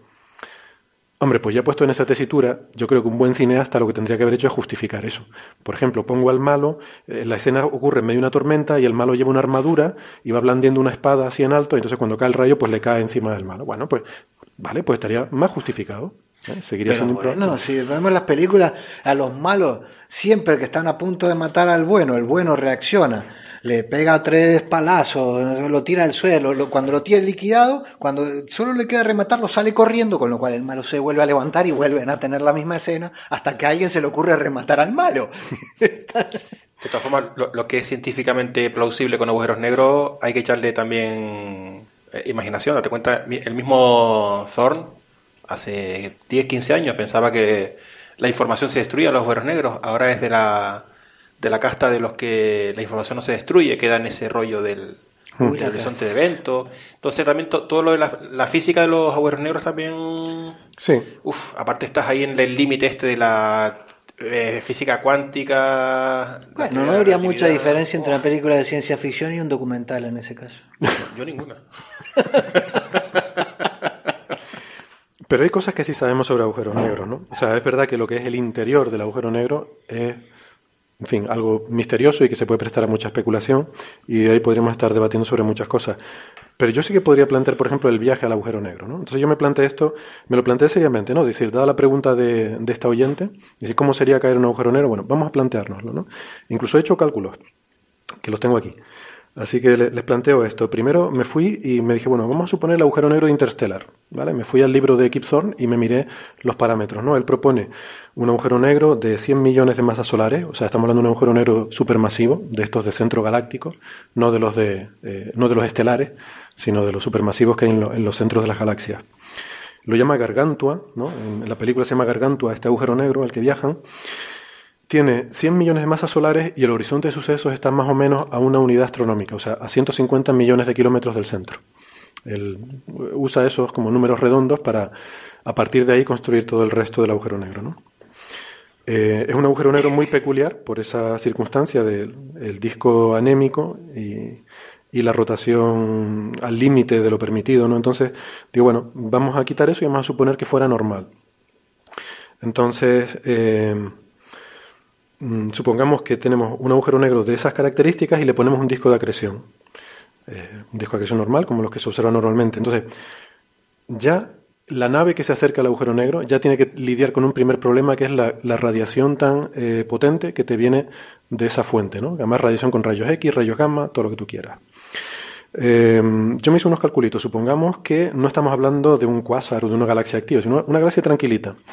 Entonces me cogí un, artículo eh, que encontré en APJ donde eh, parametrizan un poco el, entorno del agujero negro que hay en el centro de nuestra galaxia, de la Vía Láctea, que eh, bueno, hacen un, estudio usando diferentes tipos de observaciones y llegan a la conclusión de que en promedio mm, se puede caracterizar, hay una región en torno al centro galáctico de aproximadamente un parsec de radio, un parsec son como tres años luz de radio, esto es un número muy redondo de un parsec, con lo cual yo sospecho que puede ser medio parsec o dos o tres parsecs, pero bueno. Hay una región ahí de unos cuantos años luz eh, de la que proviene una luminosidad de unos 10 millones de veces la luminosidad solar. eh, y caracterizada por una temperatura efectiva de unos 35.000 grados ¿no? Eh, en promedio. Entonces, si tú coges esos números, por ejemplo, y tú te imaginas una nave que se aproxima a ese, a ese agujero negro, resulta que mucho antes de llegar a 100.000 millones de kilómetros de distancia, que me puse ahí un primer punto de decir, bueno, a ver qué pasaría aquí. A 100.000 millones de kilómetros de distancia, simplemente por esa luminosidad de 10 millones de veces la del Sol, tendría un calor, eh, te, llegaría una cantidad de calor a, cada, a cada metro cuadrado de la superficie de tu nave de 30.000 vatios. O sea, tu nave está recibiendo 30.000 vatios por metro cuadrado de energía radiativa. Eso es asumiendo que eh, en realidad serían 300.000, pero suponiendo que solo absorbe el 10%. Eh, a ver, suponiendo que solo absorbes el 10% y que luego eh, ese calor lo radia como un cuerpo negro, el, metal de, de, la nave, suponiendo que fuera una cosa metálica, pues se pondría a unos 220 grados de temperatura. Entonces ahí tienes un primer problema. A 100.000 millones de kilómetros de ese agujero negro, tu nave, el casco se pone a 250, 220 grados de temperatura. A ver qué haces con eso. Pero bueno, luego tú te quieres seguir acercando.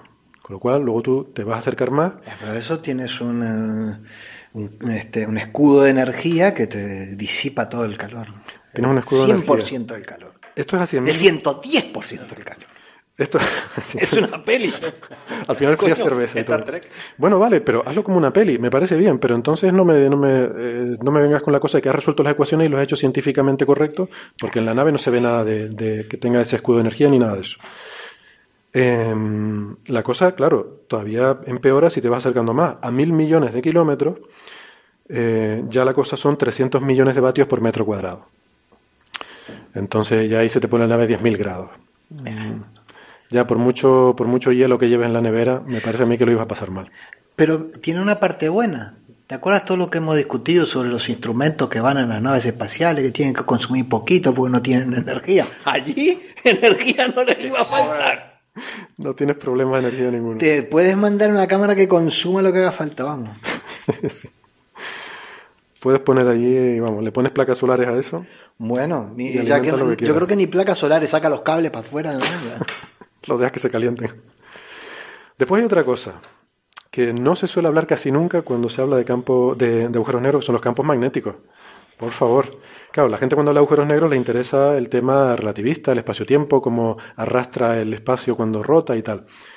Los agujeros negros tienen que tener un campo magnético potente, no solo ya el campo magnético del propio agujero negro, el del disco de acreción por advección, sino también yo me imagino, esto no se ha estudiado mucho, yo he estado buscando información, esto no está muy estudiado, pero yo me imagino las dinamos brutales que tiene que haber en esos discos de acreción.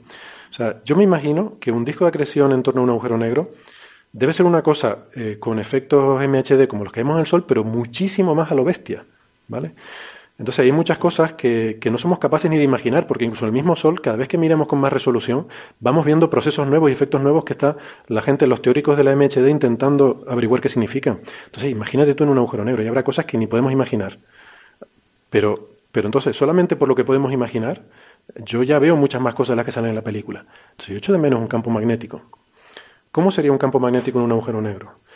Pues hay un trabajo además reciente que se publicó hace tres meses de unos investigadores de la Universidad de Göttingen, donde hacen medidas eh, en un agujero negro mm, que además creo que es un agujero negro estelar, no estoy seguro ahora mismo, y obtienen un campo magnético de 200 millones de Gauss. 200 millones de Gauss el campo magnético en un agujero negro. Eso ni se menciona, ni en Interstellar ni en ningún otro sitio. Pero 200 millones de Gauss es una burrada de campo magnético. Para hacernos una idea, mm, eh, simplemente porque a veces, eh, ¿verdad, Darwin? En física solar hablamos de campo magnético y hablamos de Gauss, pero uno no tiene muy claro cuánto es un Gauss, ¿no? Pues para dar una idea, esos electroimanes que levantan coches, los que usan en las grúas estas de las chatarras, levantan coches y tal, esos electroimanes tienen 10.000 Gauss. O sea, tú con 10.000 Gauss levantas un coche. Tú imagínate con 200 millones de Gauss lo que le haces a la nave espacial de Interstellar. Esa nave que está a 1000 grados de calor, de temperatura. Un escudo antimagnetismo. Vale. Y ya está. Pero, ¿de qué estamos hablando si el tío aparece en, el interior de la librería de su casa cuando la, cuando la, la hija, que ahora es adulta, era una niña? Bueno, pero es que... Al lado de eso. La oyente ha preguntado que qué pasaría. Estoy intentando responder a la pregunta. Entonces, lo primero es que te quemaría. Lo segundo es que vas a entrar en un campo magnético súper potente. ¿Qué pasa con los campos magnéticos? Que además, cuando varían el tiempo, inducen corrientes. Pero son corrientes inducidas. Eh, con lo cual tu nave ya desde los 100.000 millones de kilómetros, la electrónica de tu nave lo va a pasar muy mal se te va a freír. Vamos a ver, si, yo lo que digo, con el Sol estamos temblando, con campos magnéticos tiene el Sol de miles de Gauss, y en las capas altas son cientos de Gauss, y hablamos de las tormentas solares y que se me va a freír el iPad, y las profecías de los mayas y no sé qué, nos va a freír la electrónica. Tú imagínate lo que le hace un campo de 200 millones de Gauss a una nave espacial que se acerca. Por favor. O sea, eso por lo menos hay que ponerlo, que se vea el hombre llegando y que aquello empiece a saltar chispas por todas partes y se, se escacharra el robotito ese que lleven y tal, y el hombre dice, ah, pues mm, no me funcionan los mandos, no me funcionan los controles. La, nave de esta peña, que es una nave futurista o es, es, que no he visto la película? Es un poco futurista, pero realmente... Tampoco, se mataron mucho con la nave. parece... No, una cosa... No, tiene pinta todo como de dentro de 20, 30 años. O sea, ah. es una cosa en un futuro reciente, salvo por un robot que hay que, que es alucinante, que es una inteligencia artificial perfecta y que lo hace todo mejor que cualquier ser humano, y sin embargo no le deja al robot hacer las cosas, sino que va haciéndolas el piloto y luego cuando algo es muy difícil viene el robot y lo hace. Pero bueno. Sí. Y luego está la historia esta que usan pilotos, ¿no? Como en los tiempos, mm, no sé, cuando en los años 60 en la NASA se debatía cuál debía ser el papel del piloto, ¿no? Que, oh. al final el piloto es una cosa que tú mandas porque quieres mandar un... Sí, bueno por la propaganda, pues. Sí. Hay un ser humano, sí. sí es como decía Manolo Vázquez, ¿no? Como quien manda un mono. Sí, que, lo que tienes que tocar lo menos posible, ¿no? Aquí no, aquí el piloto es una parte crítica de la historia. Tiene que pilotar la nave hacia el agujero negro y no sé qué, bueno. Unas cosas que no. si falla la máquina. Claro. Bueno, pues el piloto, ¿qué pasaría con un campo magnético de 200 millones de Gauss? Pues yo eso no lo tenía claro. Entonces busqué información y resulta que encontré en la Universidad de Cornell, tiene un manual sobre seguridad y salud para uso en el laboratorio y ellos dan eh, bueno, una serie de valores ¿no? con problemas de salud asociados a campos magnéticos. O sea, evidentemente una, una exposición muy, muy prolongada pues es perjudicial, pero para valores puntuales ellos dicen que, eh, a ver cómo es, ellos ponen un techo límite de 20.000 Gauss, o sea que, que, lo máximo que un ser humano puede estar expuesto, incluso una fracción de segundo, son 20.000 Gauss a un campo magnético, ¿no? por los efectos perjudiciales que tiene sobre el cuerpo. 20.000 Gauss, ¿eh? comparar con 200 millones que hay en el agujero negro. De hecho, me pareció muy curioso porque aquí hablaba que a partir de 5.000 Gauss ya empieza a interferir con los procesos eléctricos en el cuerpo, con el envío de señales. Básicamente somos agua, entonces. Somos agua y, la, y, somos iones en, la, en, las fibras neuronales. ¿no? Entonces, a partir de 5.000 Gauss empieza a producirse fibrilación ventricular. El ritmo cardíaco em, empieza a, sufrir alteraciones y, y empieza a haber problemas de cardiopatía a partir de 5.000 Gauss. Total. Primero el astronauta se quema, luego le da un infarto. Bueno, a mí primero me daría el infarto. Nada más ver el agujero negro, ya en ese momento me da el infarto y me da el patatú. Pero bueno, suponiendo un piloto militar bien entrenado, una persona con un valor y un coraje que no es un, una agonía como yo y un histérico, pues probablemente moriría primero quemado, luego electrocutado por las corrientes inducidas. Y, o no, al revés, primero eh, de un infarto inducido por fibrilación ventricular, por el campo magnético, y luego electrocutado por las corrientes inducidas. Si es que antes no se ha aplastado la nave. Eso viene después, cuando te vas acercando más. Esto es todavía muy lejos. Esto es muy, muy lejos del agujero negro. Según te vas acercando, efectivamente empiezan las fuerzas de marea. Entonces, esto está calculado para que el planeta este resista las fuerzas de marea y que no se rompa el planeta. Pero un planeta es una cosa y tú eres otra. Entonces es cuando ya empiezas a abrir el libro de Einstein y ya tienes el de mecánica cuántica al lado. Al lado. no, todavía no. todavía queda, todavía, todavía queda estoy alucinando con este tío que se ha ido a leer papers, a calcular la, verdad es que me entró curiosidad, o sea, me, planteé, porque claro, es muy fácil criticar una película y decir, no, esto no sería así, pero ¿cómo sería realmente? ¿no? Entonces me, entró curiosidad y dije, bueno, por las cosas que podemos imaginar, estas son las cosas que yo voy viendo. Luego habrá otras que ni nos imaginamos, seguro, pero las que podemos imaginar, yo voy viendo esto, o sea, yo voy viendo el calor, yo voy viendo el campo magnético, las corrientes inducidas, mueres electrocutado, mueres por fallo cardíaco. Bien. Eh, entonces, eh, ¿qué más? Bueno, eh, luego está la actividad en el disco, que esa es otra. El disco de acreción mm, es un plasma con campos magnéticos, pues tendrá actividad como tiene el Sol. En el Sol tenemos estas superexplosiones, pues no te quiero contar las que habría en el disco de acreción de un agujero negro supermasivo. Vamos a olvidarnos de eso. vamos a olvidarnos esas explosiones. Que eso, la verdad, que daría mucho juego cinematográficamente. Sí. O sea, esto molaría mucho hacerlo bien. El día que alguien haga una película buena sobre esto, es que, unas buenas líneas de campo ahí. es que va a ser súper espectacular. Imagínate un piloto esquivando ahí protuberancias explotando, que además a lo mejor ahí para, para ahí sí te, te haría falta un piloto, ¿no? Ahí podría ser interesante. En algunos de nuestros episodios hemos tratado también una ciencia fascinante, eh, un poco diferente a lo que solemos discutir cuando uno habla de, de, cuestiones científicas, que es la que se llama arqueoastronomía. La arqueoastronomía es una ciencia que pretende acercarse a las culturas antiguas, que pretende estudiar cómo eran, cómo vivían, entender mejor su historia y su cultura a través de cómo observaban y sobre todo cómo se relacionaban con el cielo estas culturas porque en muchos casos el cielo era muy importante, era un factor fundamental. Eh, hay que tener en cuenta que muchas de estas civilizaciones no tenían calendarios y tenían que guiarse por lo que veían en los cielos para saber cuándo era época de cosechas, cuándo era época de siembra, eh, y en fin, muchos aspectos de su vida cotidiana estaban regidas por lo que pasaba en el cielo.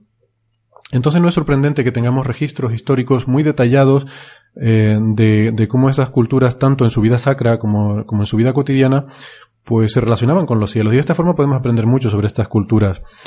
Eh, hemos tenido un par de episodios en los que hemos hablado de este tipo de temas, sobre todo eh, gracias a Juan Antonio Belmonte, que es un colega nuestro aquí en el Instituto de Astrofísica que se dedica a investigar en este tipo de cuestiones. Y han sido episodios que han gustado mucho. Eh, aquí me gustaría rescatar en particular dos fragmentos del episodio 23 en los que conversábamos con Belmonte sobre las piedras gigantes de Stonehenge eh, en Inglaterra y también en otra ocasión sobre egiptología y sobre lo que, eh, bueno, trabajos que habían hecho que tenían que ver con nuevas eh, revelaciones sobre el origen de algunas de las pirámides de, de, Egipto y lo que esto nos puede, nos puede decir sobre la historia de este pueblo tan fascinante. Una de las razones fundamentales por las que quería eh, hablar contigo aquí en el programa es porque has hecho un trabajo muy interesante con colegas italianos, tengo entendido, sobre, eh, sobre la, la, la construcción de, de, algunas de las pirámides egipcias más interesantes. ¿no?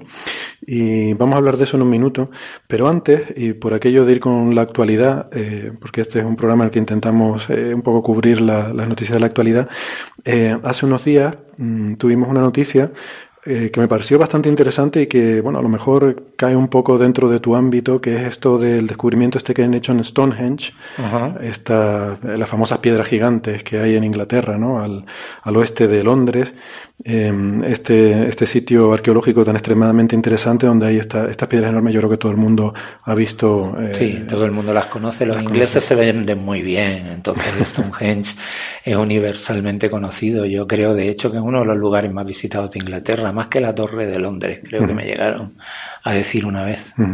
Por cierto, había una serie de televisión, yo me acuerdo cuando, cuando era pequeño, o sea, yo era un niño, entonces no recuerdo, no recuerdo detalles ni tampoco me entraba mucho, pero recuerdo que me impresionaba mucho esa serie y me daba bastante miedo. Y una serie que se llamaba Las Piedras Gigantes, se titulaba, ¿no? Esa era la traducción en España.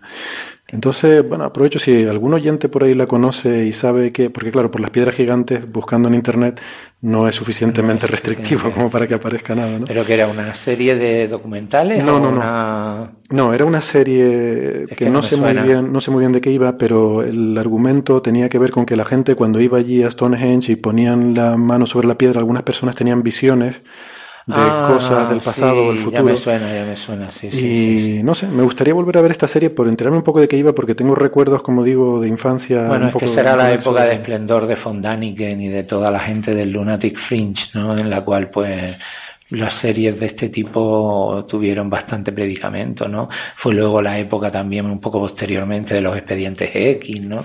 Mm. Bueno, eso fue muy posterior. O sea, esta serie que hablo es bastante anterior a eso. Bastante, ¿no? o sea... Sí, pues ya Expediente X ya yo era, ya yo era mayorcito. Bueno, tú eres más joven que yo. Te has dicho que era, había sido tu profesor. Bueno, o sea, sí, ya eras mayorcito cuando los expedientes X. Sí. No, mayorcito se refiere 20 años. Quiero, se refiere, se refiere, mayorcito se refiere 20 años. Quiero decir que tenía no, uso de razón como para darme cuenta. Sí, de que... Vamos, que... Bueno, en, en fin, la época en que tenías uso de razón. Tenía uso de razón, sí, más o menos por aquella época. Sí, sí, sí, sí. Antes de que la astrofísica lo cambiara. Antes de perderla. Pero, pero nada, que han descubierto eh, cerca de, bueno, en ese mismo complejo, ¿no? Porque Stonehenge es un complejo muy grande. En un lugar que se llama Darrington Walls, que ya se conocía desde hacía mucho tiempo y que de hecho se pensaba que Darrington Walls era el lugar donde la gente que iba a rendir culto a Stonehenge durante las grandes romerías que se celebraban en Stonehenge, era el lugar donde residía durante ese periodo, ¿no? y era una estructura típica de lo que, se llaman henge en Inglaterra, que es una estructura formada por un pequeño dique de tierra y un pequeño foso de tierra, ¿no? Mm. Pues lo que han descubierto es que prácticamente la mitad de la sección del, del dique de tierra cubría una serie de losas enormes, algunas de más de cuatro metros y medio de altura, que habían sido derribadas a propósito y cubiertas con este dique de alguna manera y las encontraron por georradar, las encontraron por casualidad porque en Darrington Walls llevan excavando desde hace más de una década, ¿no? Hecho, Pero hay un proyecto, tengo entendido, para eh, estudiar con radar toda esa zona, ¿no? Para intentar... Claro, porque lo que se están dando cuenta es que allí hay una, hay una auténtica maravilla. Aquello debía ser como el Vaticano de la prehistoria, ¿entiendes? Y esto que han descubierto ahora mismo, pues es sumamente impresionante porque es que además es la primera vez que se encuentra, bueno, tendrán que prospectar la otra mitad del círculo a ver si allí es que las piedras se las llevaron, a lo mejor las propias piedras de Stonehenge podrían tener ese origen, pero el caso es que la mitad del círculo, completando como una especie de creciente lunar, es donde están estas grandes piedras. En una época obviamente anterior a la última fase de Stonehenge, y que podría quizás estar relacionado con círculos de piedra también semicirculares que se encuentran en toda la fachada atlántica de la península ibérica, especialmente en Portugal. O sea, es, es, una fase previa del fenómeno megalítico, antes del desarrollo de los cronleg, de los círculos de piedra completos, y hay quien se atreve a especular que podría ser el cambio entre un culto lunar y un culto solar. O sea, Stonehenge tiene alineamientos claramente solares Alguien dice que también lunares, no tan claros, y esto podríamos estar hablando de un cambio de paradigma, de un, pues incluso pues, quizá de un cambio de culto, ¿no? Es sumamente interesante. Y por eso estarían eh, las piedras. Las habrían tirado porque mm, las habrían considerado lo suficientemente sagradas por, como para no reciclarlas, pero las habría. Es un poco parecido a lo que pasó en la mezquita de Córdoba, ¿no? Cuando llegaron, llega Fernando III el Santo y reconquista Córdoba, se encuentra un edificio magnífico que es una mezquita, eh, que no lo quiere derribar porque es maravilloso. Entonces, ¿qué es lo que hacen? Eh, pues reconvertirlo en catedral. Y que para reconvertirlo en catedral, ¿qué tienes que hacer? Pues quitar los elementos musulmanes que haya, ¿no? Eh, añadir elementos cristianos y, por ejemplo, en este caso, pues también cambiarle la orientación, ¿no? En vez de, mientras que la orientación dominante de la mezquita de Córdoba es hacia el río, eh, pensando que esa es la dirección de la Meca, la catedral cristiana que está dentro de la catedral, dentro de la mezquita, que de hecho hay dos, una del siglo XIII y otra del siglo XVI, las dos están perpendicularmente, es decir, usas el mismo espacio porque es un espacio sagrado, pero como hay un cambio de religión, lo cambias todo. De otra forma, eso es bastante común, ¿no? Quiero decir, cuando hay un cambio de, doctrina religiosa, se tiende a coger los sitios sagrados anteriores y, de alguna forma convertirlos o incluso... Sí, salvo los locos estos del Daesh que lo que están haciendo es volar todo, sí, eso es lo que solía ocurrir, sí. No, incluso, eh, bueno, también se puede destruir el anterior, pero ahí encima erigir el nuevo, ¿no? Ahí encima erigir el nuevo, sí, sí, lo que te interesa, eso, los buenos ejemplos de eso hay en México, ¿no? donde tiene las grandes pirámides de, por ejemplo, las, pirámides de la época azteca, ¿no? Y las, y las iglesias cristianas construidas encima. O sea, respetando la propia estructura de la pirámide, rompes el templo dedicado al ídolo. Además, supongo que los tenían que romper porque la mayoría de ellos estaban bastante sanguinolentos, ¿no? De los, de los sacrificios humanos, lo arrasas, ¿no? Y sobre la propia pirámide construyes la iglesia. Ajá. Es relativamente frecuente, por no decir muy frecuente. O sea, digamos que te cargas lo que era el elemento de culto, respetas la, parte arquitectónica impresionante de la pirámide y simplemente reemplazas ese templo por uno de tu religión. Por uno de tu religión. Y Darrington Walls es posible que sea eso, literal. Vamos, vamos a hablar de ese trabajo porque es súper interesante. O sea, tú básicamente lo que llegas aquí con tu colega italiano, eh, a pesar de que no te gusta meterte en cosas en las que no eres experto, pero llegas y dices que todo lo que han hecho los expertos o todo lo que opinan los expertos egiptólogos hasta ahora está mal. Bueno, está mal. Está, no que esté mal, que no es del todo cierto. Y es la, la teoría esta de que las, las pirámides, eh, ¿cómo se llama? La acodada. La pirámide acodada y la pirámide roja. Sí. Pues era, o sea, que la acodada fue un primer intento de intentar construir una pirámide que no le salió bien y ahí aprendieron y, y con esa, ese aprendizaje previo lograron construir bien la pirámide roja. Efectivamente. Yo creo que ahí hay, hay varias, Ese es el paradigma. Hay, hay varias cosas que, que yo, leyendo esto, me resultaron sorprendentes. ¿no? Estamos hablando de dos pirámides que están eh, básicamente en un complejo. Sí, en Dashur. eh, sí. porque tienen sus edificios. De hecho, se llaman igual, Ha- Haes Nefreu. Que Y- siempre... Y, y las dos son construidas por el mismo faraón. No, Snefru construyó 12 pirámides. 12. 12. Snefru asciende, vamos a ver, eh, el problema fue en los, a finales de los, en mediados de los 50, la pirámide acodada no, no se sabía a quién pertenecía. Entonces, no se, sabía, además nadie ponía en duda que era una pirámide. Perdona, muy- disculpa, va- vamos a explicar esto de la pirámide acodada. Es una, es una pirámide un poco peculiar. Es una pirámide un poco peculiar en el sentido de que a mitad de pendiente, a mitad de construcción, la pendiente de la pirámide cambia y hace un codo, ¿no? Y parece como achatada, es como una pirámide O más sea, que es como una que pirámide. empezaron, empezaron con una pendiente y a mitad de pirámide cambiaron y la, la pendiente hicieron más pequeña la pendiente Mm. y la disminuyeron. Es como un obelisco, como un obelisco, pero achatado y en tamaño pirámide. Y esto no está en, en, en, en Giza, No, está en Dashur. sino está en Dashur, que es más al sur, Está como a 30 kilómetros al sur de Giza. a 30 kilómetros al Sí, sur de hay Giza. que tener en cuenta que las pirámides de Egipto no son tres. En Egipto hay más de 70 pirámides. Es todo un campo de pirámides que se extiende a lo largo de 70 kilómetros entre Abu Rawas y Dashur. La foto famosa que todo el mundo tiene en mente es la de las pirámides de Giza, De Giza. que son las más grandes. Que ¿no? son las no, no, No. no, no, no, son las más grandes, dos de las de Giza, porque las dos siguientes son las de Nefro en Dashur. Ajá. Son la roja y la codada. La roja y la codada son más grandes, Más grandes que la tercera de Giza. sí. Que son inmediatamente anteriores. Son ante, son construidos. Nefro es el padre de Keops, De Keops. del constructor de la Gran Pirámide. Ya como último tema de esta recopilación, eh, me gustaría, pues eh, ahora sí llegar al plato fuerte, que como les decía, consideramos que es la entrevista que hicimos con el profesor Tehoft, eh, premio Nobel de Física, eh, experto en física teórica, uno de los mayores expertos hoy en día en física teórica. Hablamos con él sobre, sobre agujeros negros, sobre la paradoja de la información de los agujeros negros, que es algo sobre lo que los teóricos todavía se pelean. Eh, el propio Tehoft, eh, con su colega Suskin, recientemente pues le han ganado una apuesta a Stephen Hawking que habían formulado sobre eh, esta, esta paradoja de la información que tiene lugar en los agujeros negros, como todavía no se entiende muy bien.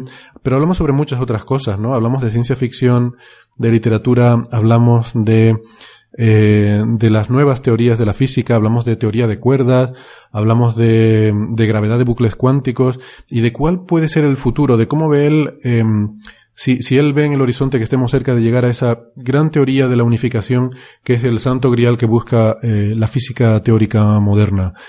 Sus respuestas creo que son muy interesantes, son fascinantes, cargadas de contenido físico y científico, pero sobre todo son también muy asequibles.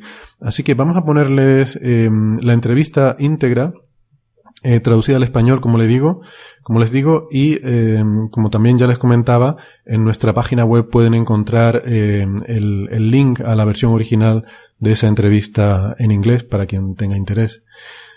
El profesor Tehoft. Doctor Hider de Tehoft, eh, bienvenido a Coffee Break. Ah, encantado de conocerte. Gracias por estar hoy en nuestro programa. Eh, hemos estado hablando sobre agujeros negros en varios de nuestros episodios anteriores y eh, pensábamos que nuestra audiencia se merece tener un- una voz autorizada que nos pueda hablar en profundidad sobre el tema. Así que tengo algunas preguntas que me gustaría hacerle, pero antes, antes de que empecemos a hablar sobre ciencia, quería preguntarle sobre otro tema, porque eh, mientras preparaba esta entrevista he descubierto eh, que no sabía que es usted autor de un libro, un libro no científico. Sí, varios. Ah, bueno. Yo me refería a Jugando con Planetas, que según entiendo es un libro de ciencia ficción. Bueno, más o uh, menos. Yo, yo quería escribir algo que fuera más ciencia yeah, ficción en el sentido describes real de que se describe ciencia que es realmente posible uh, y no no disparates absurdos. uh, hear Cosas como las que sueles ver o leer en producciones de ciencia ficción, que es un tipo de ciencia que ya deja de ser ciencia, que es pura fantasía en las mentes de esos uh, autores o directores. Yo quería, yo quería contar lo que es ciencia realmente posible. No es algo factual, porque hay cosas que todavía que no están inventadas, pero que sean inventos que no sean disparates. Y es interesante pensar en qué inventos en principio podemos esperar sin violar demasiado la ciencia que, que conocemos hoy. Y hay cosas muy interesantes que pueden ocurrir en un futuro no muy distante o incluso en un futuro distante que uno puede imaginar. Ya, mm, yo no he leído todavía el libro, eh, no he tenido ocasión porque, como digo, lo acabo de descubrir, pero sí que fui y lo compré en Amazon y la razón es porque vi algo en la sinopsis que me gustó mucho y tiene que ver con lo que usted acaba de contar. Y creo que es una frase que está sacada de la introducción o algo así, en la que usted dice que mm, esto no es un libro sobre viajes intergalácticos, ni agujeros de gusano, ni sobre viajes en el tiempo, sino que es un libro sobre cosas que realmente podrían ocurrir, que son plausibles científicamente. Así que mm, eso me pareció interesante porque personalmente soy muy fan de la ciencia ficción dura y parece que últimamente no hay mucho de eso, ¿no? Parece que la ciencia ficción está yendo en la dirección de cosas que están cada vez más alejadas de la realidad. Sí, eso es cierto, pero hay cosas uh, que yo creo uh, que incluso los autores de, ciencia uh, ficción no han pensado mucho, o que todavía son posibilidades que están más allá de la imaginación de mucha gente. Y particularmente estoy pensando en aplicaciones de la tecnología de la información. Estoy convencido de lo que hoy llamamos tecnología de la información es solo el comienzo de algo que puede llegar mucho, mucho más lejos. Por ejemplo, en forma de ordenadores superinteligentes o dispositivos de todo tipo, donde la información es tan barata y tan fácil de, transportar y de convertir que hay, hay posibilidades que, son muy difíciles de imaginar. Interesantísimo, sin duda. Pues tengo mucha curiosidad ya por leerlo. Muy bien, pues vamos entonces a ir cambiando de tema y a meternos más en harina. Yo quería preguntarle si nos puede hablar un poco de un problema que hemos estado discutiendo en nuestro programa, en Coffee Break, y que es un asunto que usted, por supuesto, conoce muy bien, que es lo que se denomina la paradoja de la información del agujero negro. ¿Nos puede explicar brevemente en qué consiste? Bueno, antes que nada, cuando preguntas a diferentes físicos, vas a tener diferentes respuestas. La razón real es que todos tenemos problemas fundamentales con los agujeros negros, pero no todos percibimos el mismo problema como la dificultad fundamental, la causa de la dificultad. Así, eh, hay muchas paradojas de la información en un agujero negro.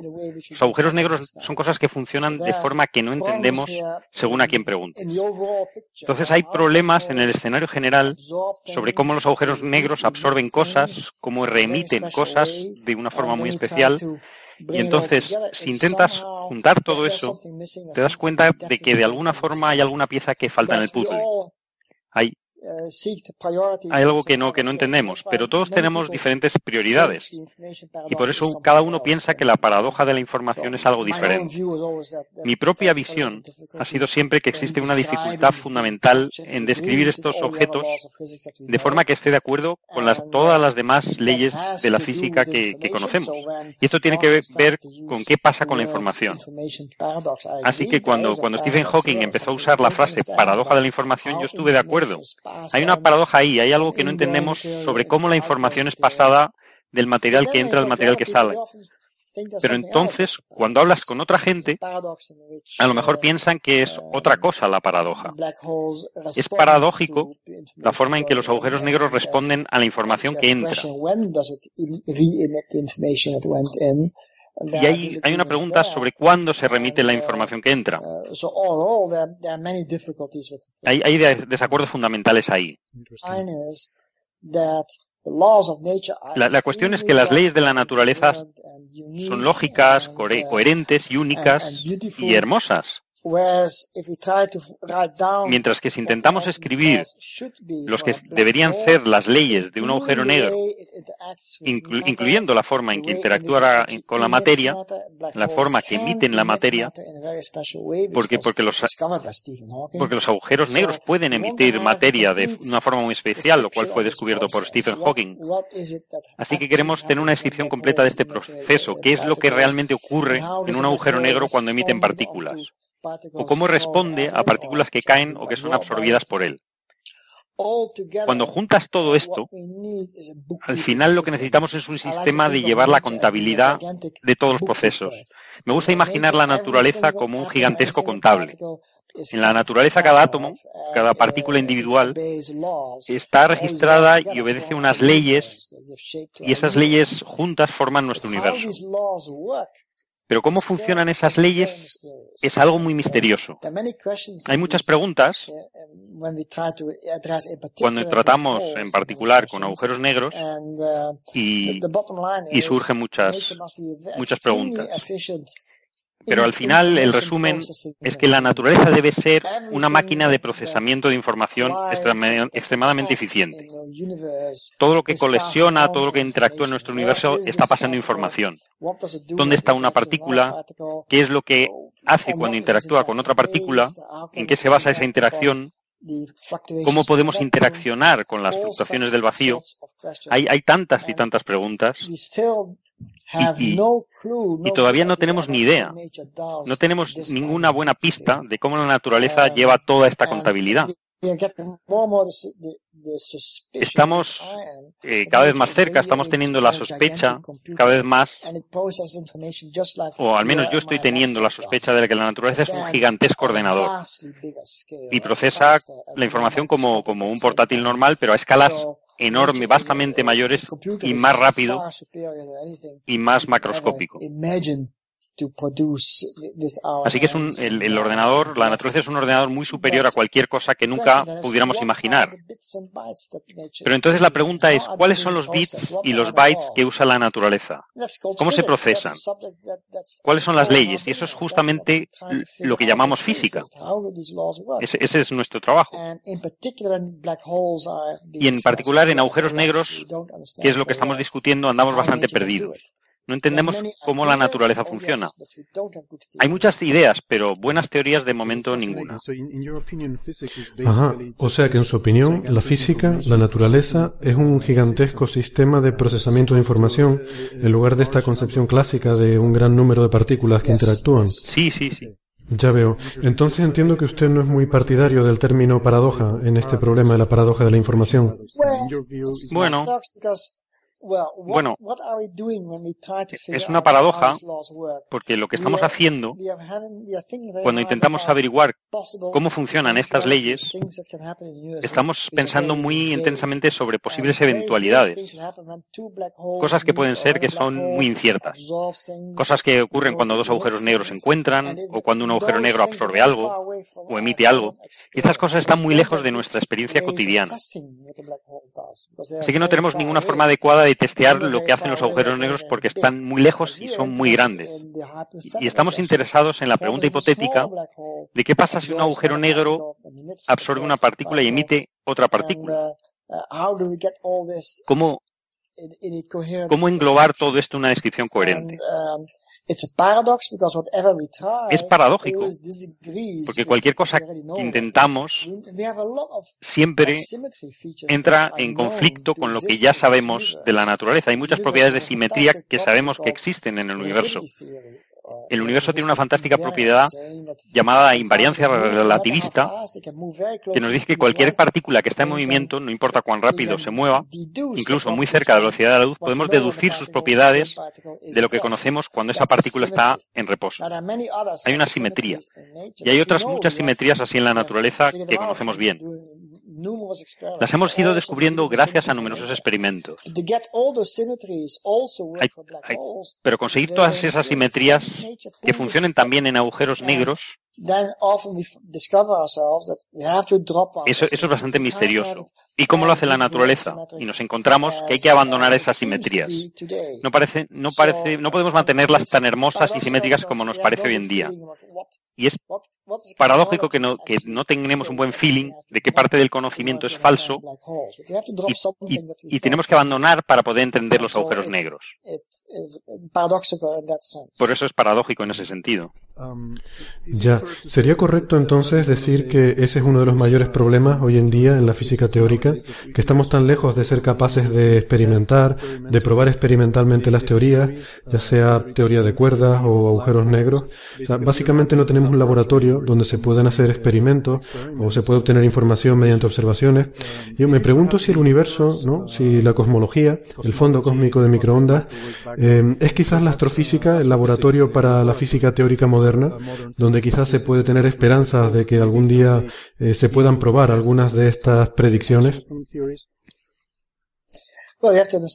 Bueno, hay que tener que nosotros como seres humanos solo ocupamos un, nicho muy pequeño en el universo. Nosotros, nuestros tamaños son del orden de metros o de yardas. y nuestras escalas temporales que usamos son del orden de segundos. Pero las leyes del universo actúan a escalas gigantescamente diferentes y a tamaños diferentes, donde es mucho más difícil experimentar. Pero, como sabes, existe esta máquina maravillosa en Ginebra, el LHC, el Gran Colisionador de Hadrones, que está explorando las escalas más pequeñas posibles hoy en día pero aún así son miles de millones de veces demasiado grandes comparado con las escalas en las que las leyes de la naturaleza se piensa que funcionan. Si tenemos un hueco enorme enfrente de nosotros, tenemos que ver muy muy lejos por encima de ese abismo para muy indirectamente ver los fenómenos físicos que intentamos entender. Pero estamos demasiado lejos de ellos. Podemos experimentar, podemos hacer experimentos mentales, experimentos de pensamiento, pero eso también es extremadamente difícil. Y, tenemos que entender puentes sobre abismos enormes para poder hacer eso. Y tenemos que hacer muchas suposiciones. Y cuando haces suposiciones te equivocas, y eso ocurre en muchas ramas de la física, donde estamos muy lejos de la experiencia cotidiana, y por eso tienes que hacer suposiciones y por eso te equivocas. Las, teorías modernas de la naturaleza son precisamente sobre este dominio, el sector oculto del universo, donde tenemos un acceso muy, muy indirecto. Sabemos los principios fundamentales o pensamos que sabemos los principios fundamentales sobre los que las leyes están basadas, y bueno, continuando a partir de ahí tenemos algo que, podemos usar. No estamos seguros de que estemos usando los principios correctos. Es posible que las leyes de la naturaleza partan de principios muy diferentes en las escalas pequeñas. No tenemos pistas perfectas, pero tenemos muy buenas pistas. Tenemos muchas pistas que estamos intentando usar. Entonces no parece que sea usted muy optimista en el sentido de que se puedan testear estas nuevas teorías porque obviamente, pues no sé, la teoría de cuerdas, por ejemplo, están muchos órdenes de magnitud fuera del alcance del LHC. Y yo me preguntaba si estas nuevas observaciones de ondas gravitatorias que se espera que se observen en el fondo cósmico de microondas en el futuro cercano, si estas observaciones nos podrán decir algo sobre el periodo inflacionario del universo y hay esperanza de que este tipo de observaciones de alguna forma eh, nos sirvan para poner cotas en los modelos de cómo procedió esa fase temprana del universo. Bueno, creo que nuestra mayor posibilidad de éxito es, es si intentamos todo. Uh, si atacamos con todo lo que tenemos. Esto incluye la cosmología. Si apuntamos los telescopios al cosmos, los telescopios modernos son máquinas gigantescamente maravillosas. Podemos observar el universo mucho más lejos de lo que podíamos, digamos, hace 50 años. Y esto es maravilloso.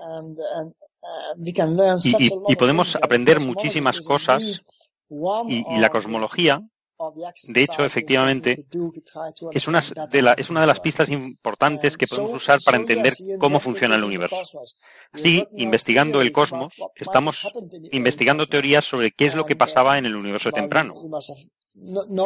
Y seguramente sabes que, las teorías que existen, esta la del, universo inflacionario, que nos dice que el universo pasó por una etapa de expansión gigantesca. Y entonces la pregunta es, ¿qué es lo que causó esa expansión tan tremenda? ¿Cómo eran las leyes de la naturaleza en aquel momento para dar lugar a este tipo de comportamiento tan extraño que mostró el, universo en algún tiempo. Pero los físicos, y en particular los astrónomos y cosmólogos, han averiguado que esto debe eh, haber sido así en la fase del universo, porque si no, no tendría sentido lo que vemos. Y esto es una pieza enormemente importante. Así que sí, la cosmología efectivamente nos da pistas muy interesantes. Y también lo hace esta maravillosa máquina, el gran colisionador de hadrones de Ginebra y sus sucesores, y pero porque esperemos que le sucedan otros colisionadores todavía más potentes. Pero hay también otros experimentos hay gente que está intentando detectar partículas muy muy raras, partículas que son muy difíciles de observar porque son extremadamente inactivas. Se sospecha que debe haber varios tipos de partículas que son extremadamente inactivas y por tanto muy difíciles de ver, pero que están ahí. Es casi seguro que estas partículas existen porque, porque en astronomía uno ve enormes fuentes de gravitación que no corresponden a las partículas que conocemos. Así que se, sospecha que hay partículas oscuras, invisibles, que causan campos gravitatorios y que debemos conocerlas. Queremos entenderlas. Así que también investigamos sus propiedades haciendo observaciones astronómicas, mientras al mismo tiempo en laboratorio también podemos hacer experimentos para ver si podemos detectar esas partículas. Es muy difícil, por supuesto. Así que haciendo todas estas cosas, atacando con todo lo que tenemos, tenemos la mayor probabilidad de éxito no debemos concentrarnos en una, sino ir a por todas las posibilidades. Siempre me asombra el enorme ingenio de los físicos experimentales y, cuánta gente surge con ideas maravillosas para investigar algo que uno no se le ocurriría jamás. Pero es verdad que a alguna gente se le ocurren experimentos que no se pueden hacer.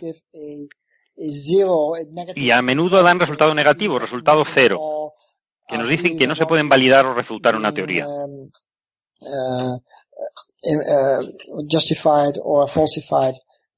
Pero de vez en cuando alguno de estos experimentos observan algo interesante, algo nuevo, y entonces cambia totalmente la, la visión del mundo, nuestra visión de la naturaleza.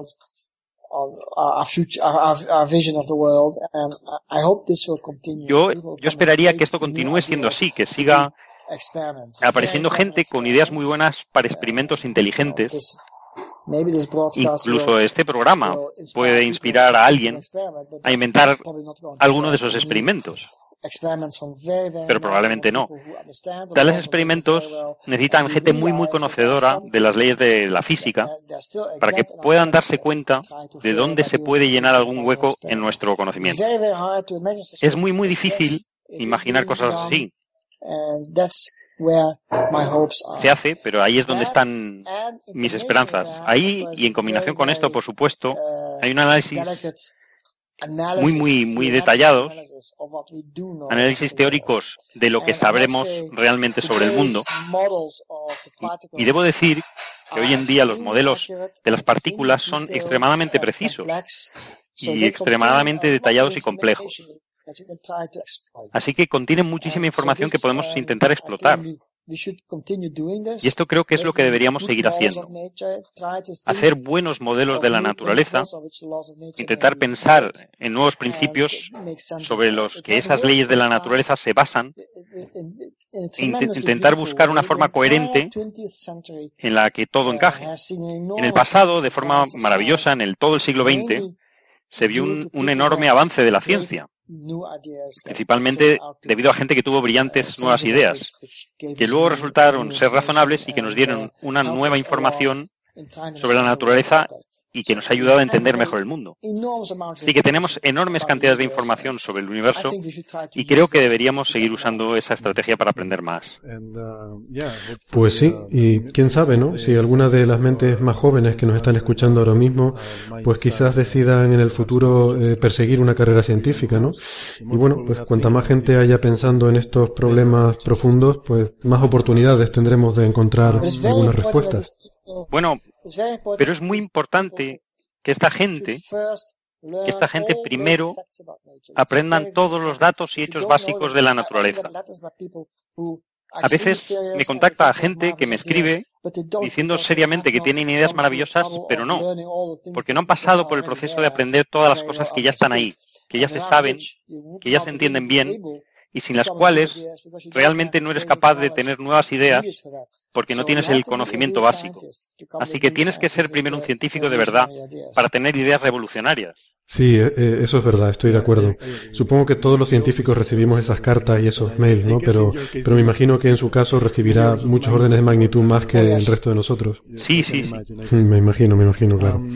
Bueno, entonces, eh, no quiero tampoco robarle mucho de su tiempo, entre otras cosas porque además me siento que al hacerlo estoy interfiriendo con el avance de la ciencia, pero sí quería preguntarle Mm, yo no sé si usted sigue esta serie Big Bang Theory, pero hay algunos episodios donde se produce un debate entre Sheldon Cooper y Leslie Winkle en el que están discutiendo muy airadamente sobre cuál es la teoría que va a resolver el gran problema de la unificación de la mecánica cuántica y la gravedad en el futuro. Y por supuesto, Sheldon es un fuerte defensor de la teoría de cuerdas, mientras que Leslie es partidaria de la gravedad de bucles cuánticos. ¿Tiene usted una opinión sobre este debate?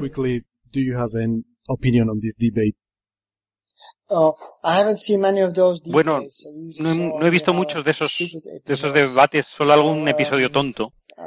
Así que realmente no lo sé. No, no, no lo, no lo podría decir, no podría opinar.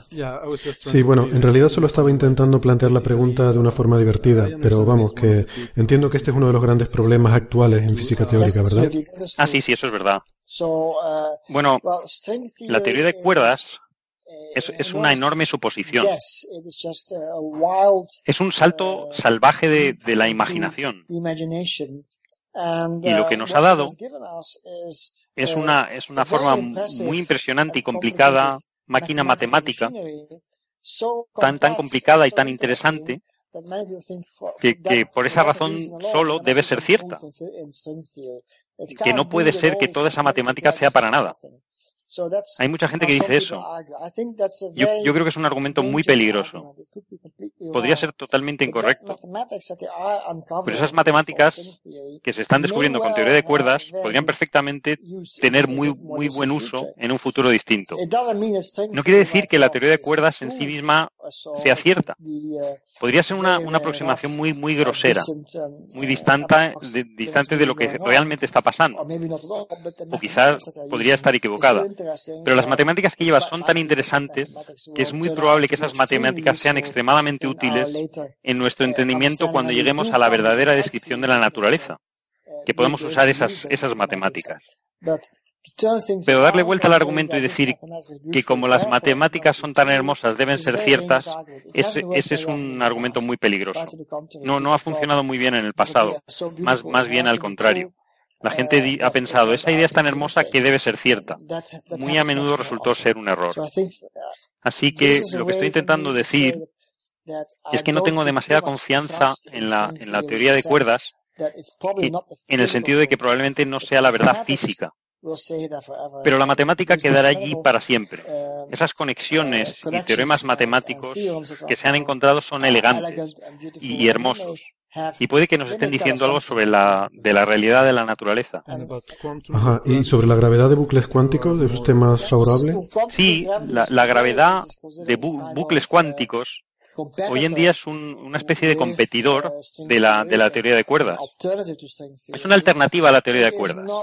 No está tan bien desarrollada como, como la teoría de cuerdas, tiene problemas y, y yo creo que es un poquito más intuitiva y durante mucho tiempo yo, yo pensé que era, que era una gran teoría. porque Porque apela a nuestro sentido común. Pero ahora, ahora la verdad creo que su base es, es demasiado simple. Uh, y no está de acuerdo con las simetrías de la naturaleza que conocemos. Y ese, y ese es mi problema fundamental con la gravedad de bucles cuánticos. En, en ese aspecto, la teoría de cuerdas está mucho mejor. Genera de forma natural mucho, muchas de las simetrías que conocemos en la naturaleza. Aquí, en ese sentido, la teoría de cuerdas es extremadamente potente como teoría que tiene la estructura general correcta.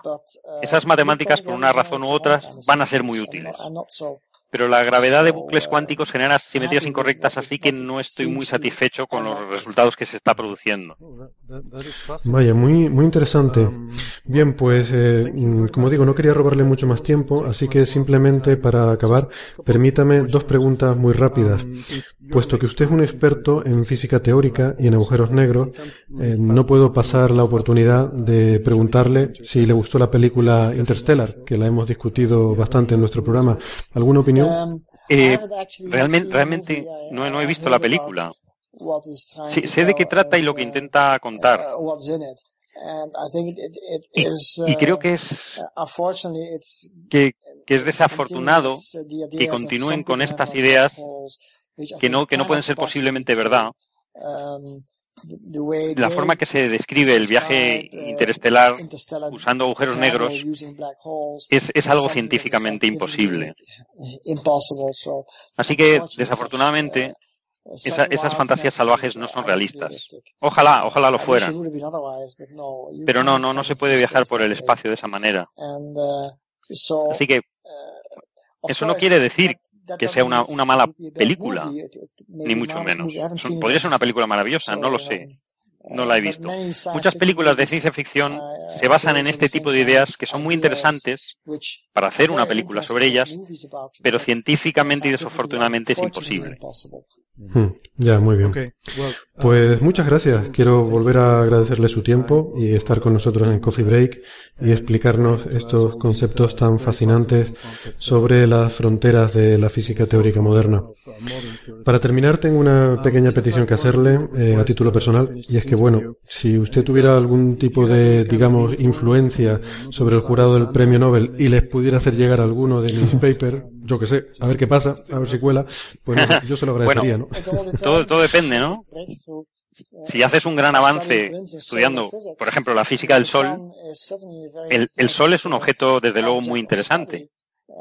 Eh, todo, todo este, toda esta discusión que hay hoy en día sobre el clima y demás, el Sol es una parte fundamental de ese sistema y para entender las estrellas, el universo, los planetas, el interior, el exterior del Sol es importante. Si haces un gran descubrimiento ahí, pues, pues Seguro, seguramente que habría un premio Nobel para la física solar, por supuesto.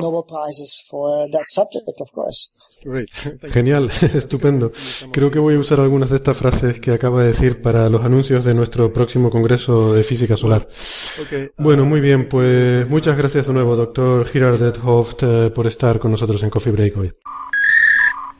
Bueno, pues fíjense ustedes qué curioso lo que son las cosas, ¿no? Porque nos despedíamos en esta entrevista hablando, bromeando sobre un premio Nobel para física solar y el caso es que este año no hubo un premio Nobel para la física solar, pero sí que el, premio Nobel de física eh, este año estaba de alguna forma muy relacionado, íntimamente relacionado con la física solar, porque tenía que ver con, con los neutrinos, con esta partícula tan elusiva, y con un problema que finalmente se consiguió resolver y que tenía mucho que ver con el Sol y con la procedencia de los neutrinos que podíamos detectar. Eh, del sol. Así que de alguna forma mm, podemos decir que estas palabras que eh, al final, pues como, como digo, era, era en, plan, eh, bueno, como una broma, pues sí que tenían una cierta, una pequeña carga profética, ¿no? Como todo lo que hacemos aquí. bueno, pues, pues nada, hasta aquí esta recopilación de lo mejor de nuestro programa durante 2015. Em, espero que les haya gustado. Mm, para nosotros ha sido un placer y un honor contar con su compañía durante todo este año y sobre todo ver cómo su apoyo ha ido creciendo con el paso del tiempo. Así que esperamos eh, un futuro pues con eh, muchos más coffee breaks, eh, con una nueva temporada señal y ruido, incluso con temporadas sucesivas.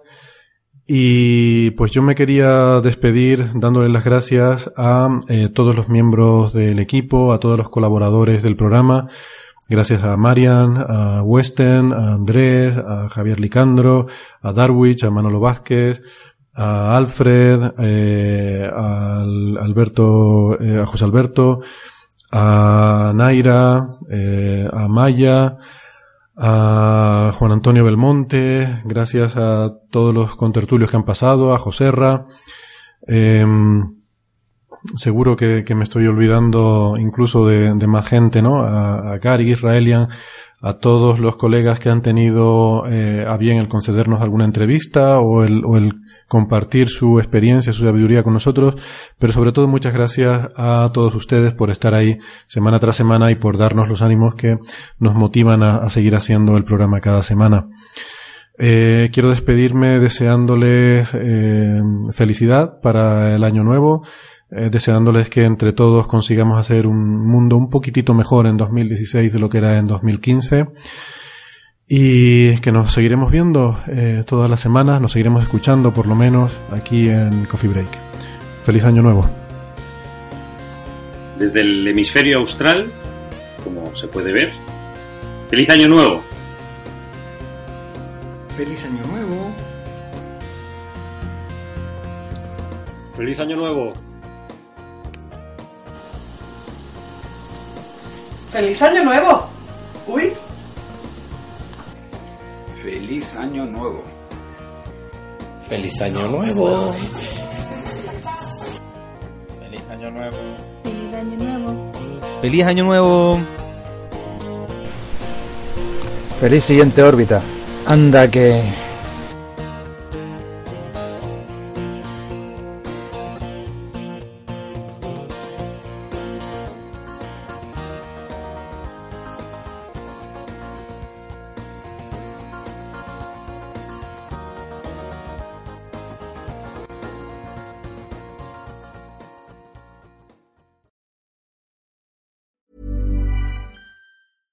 catch yourself eating the same flavorless dinner three days in a row?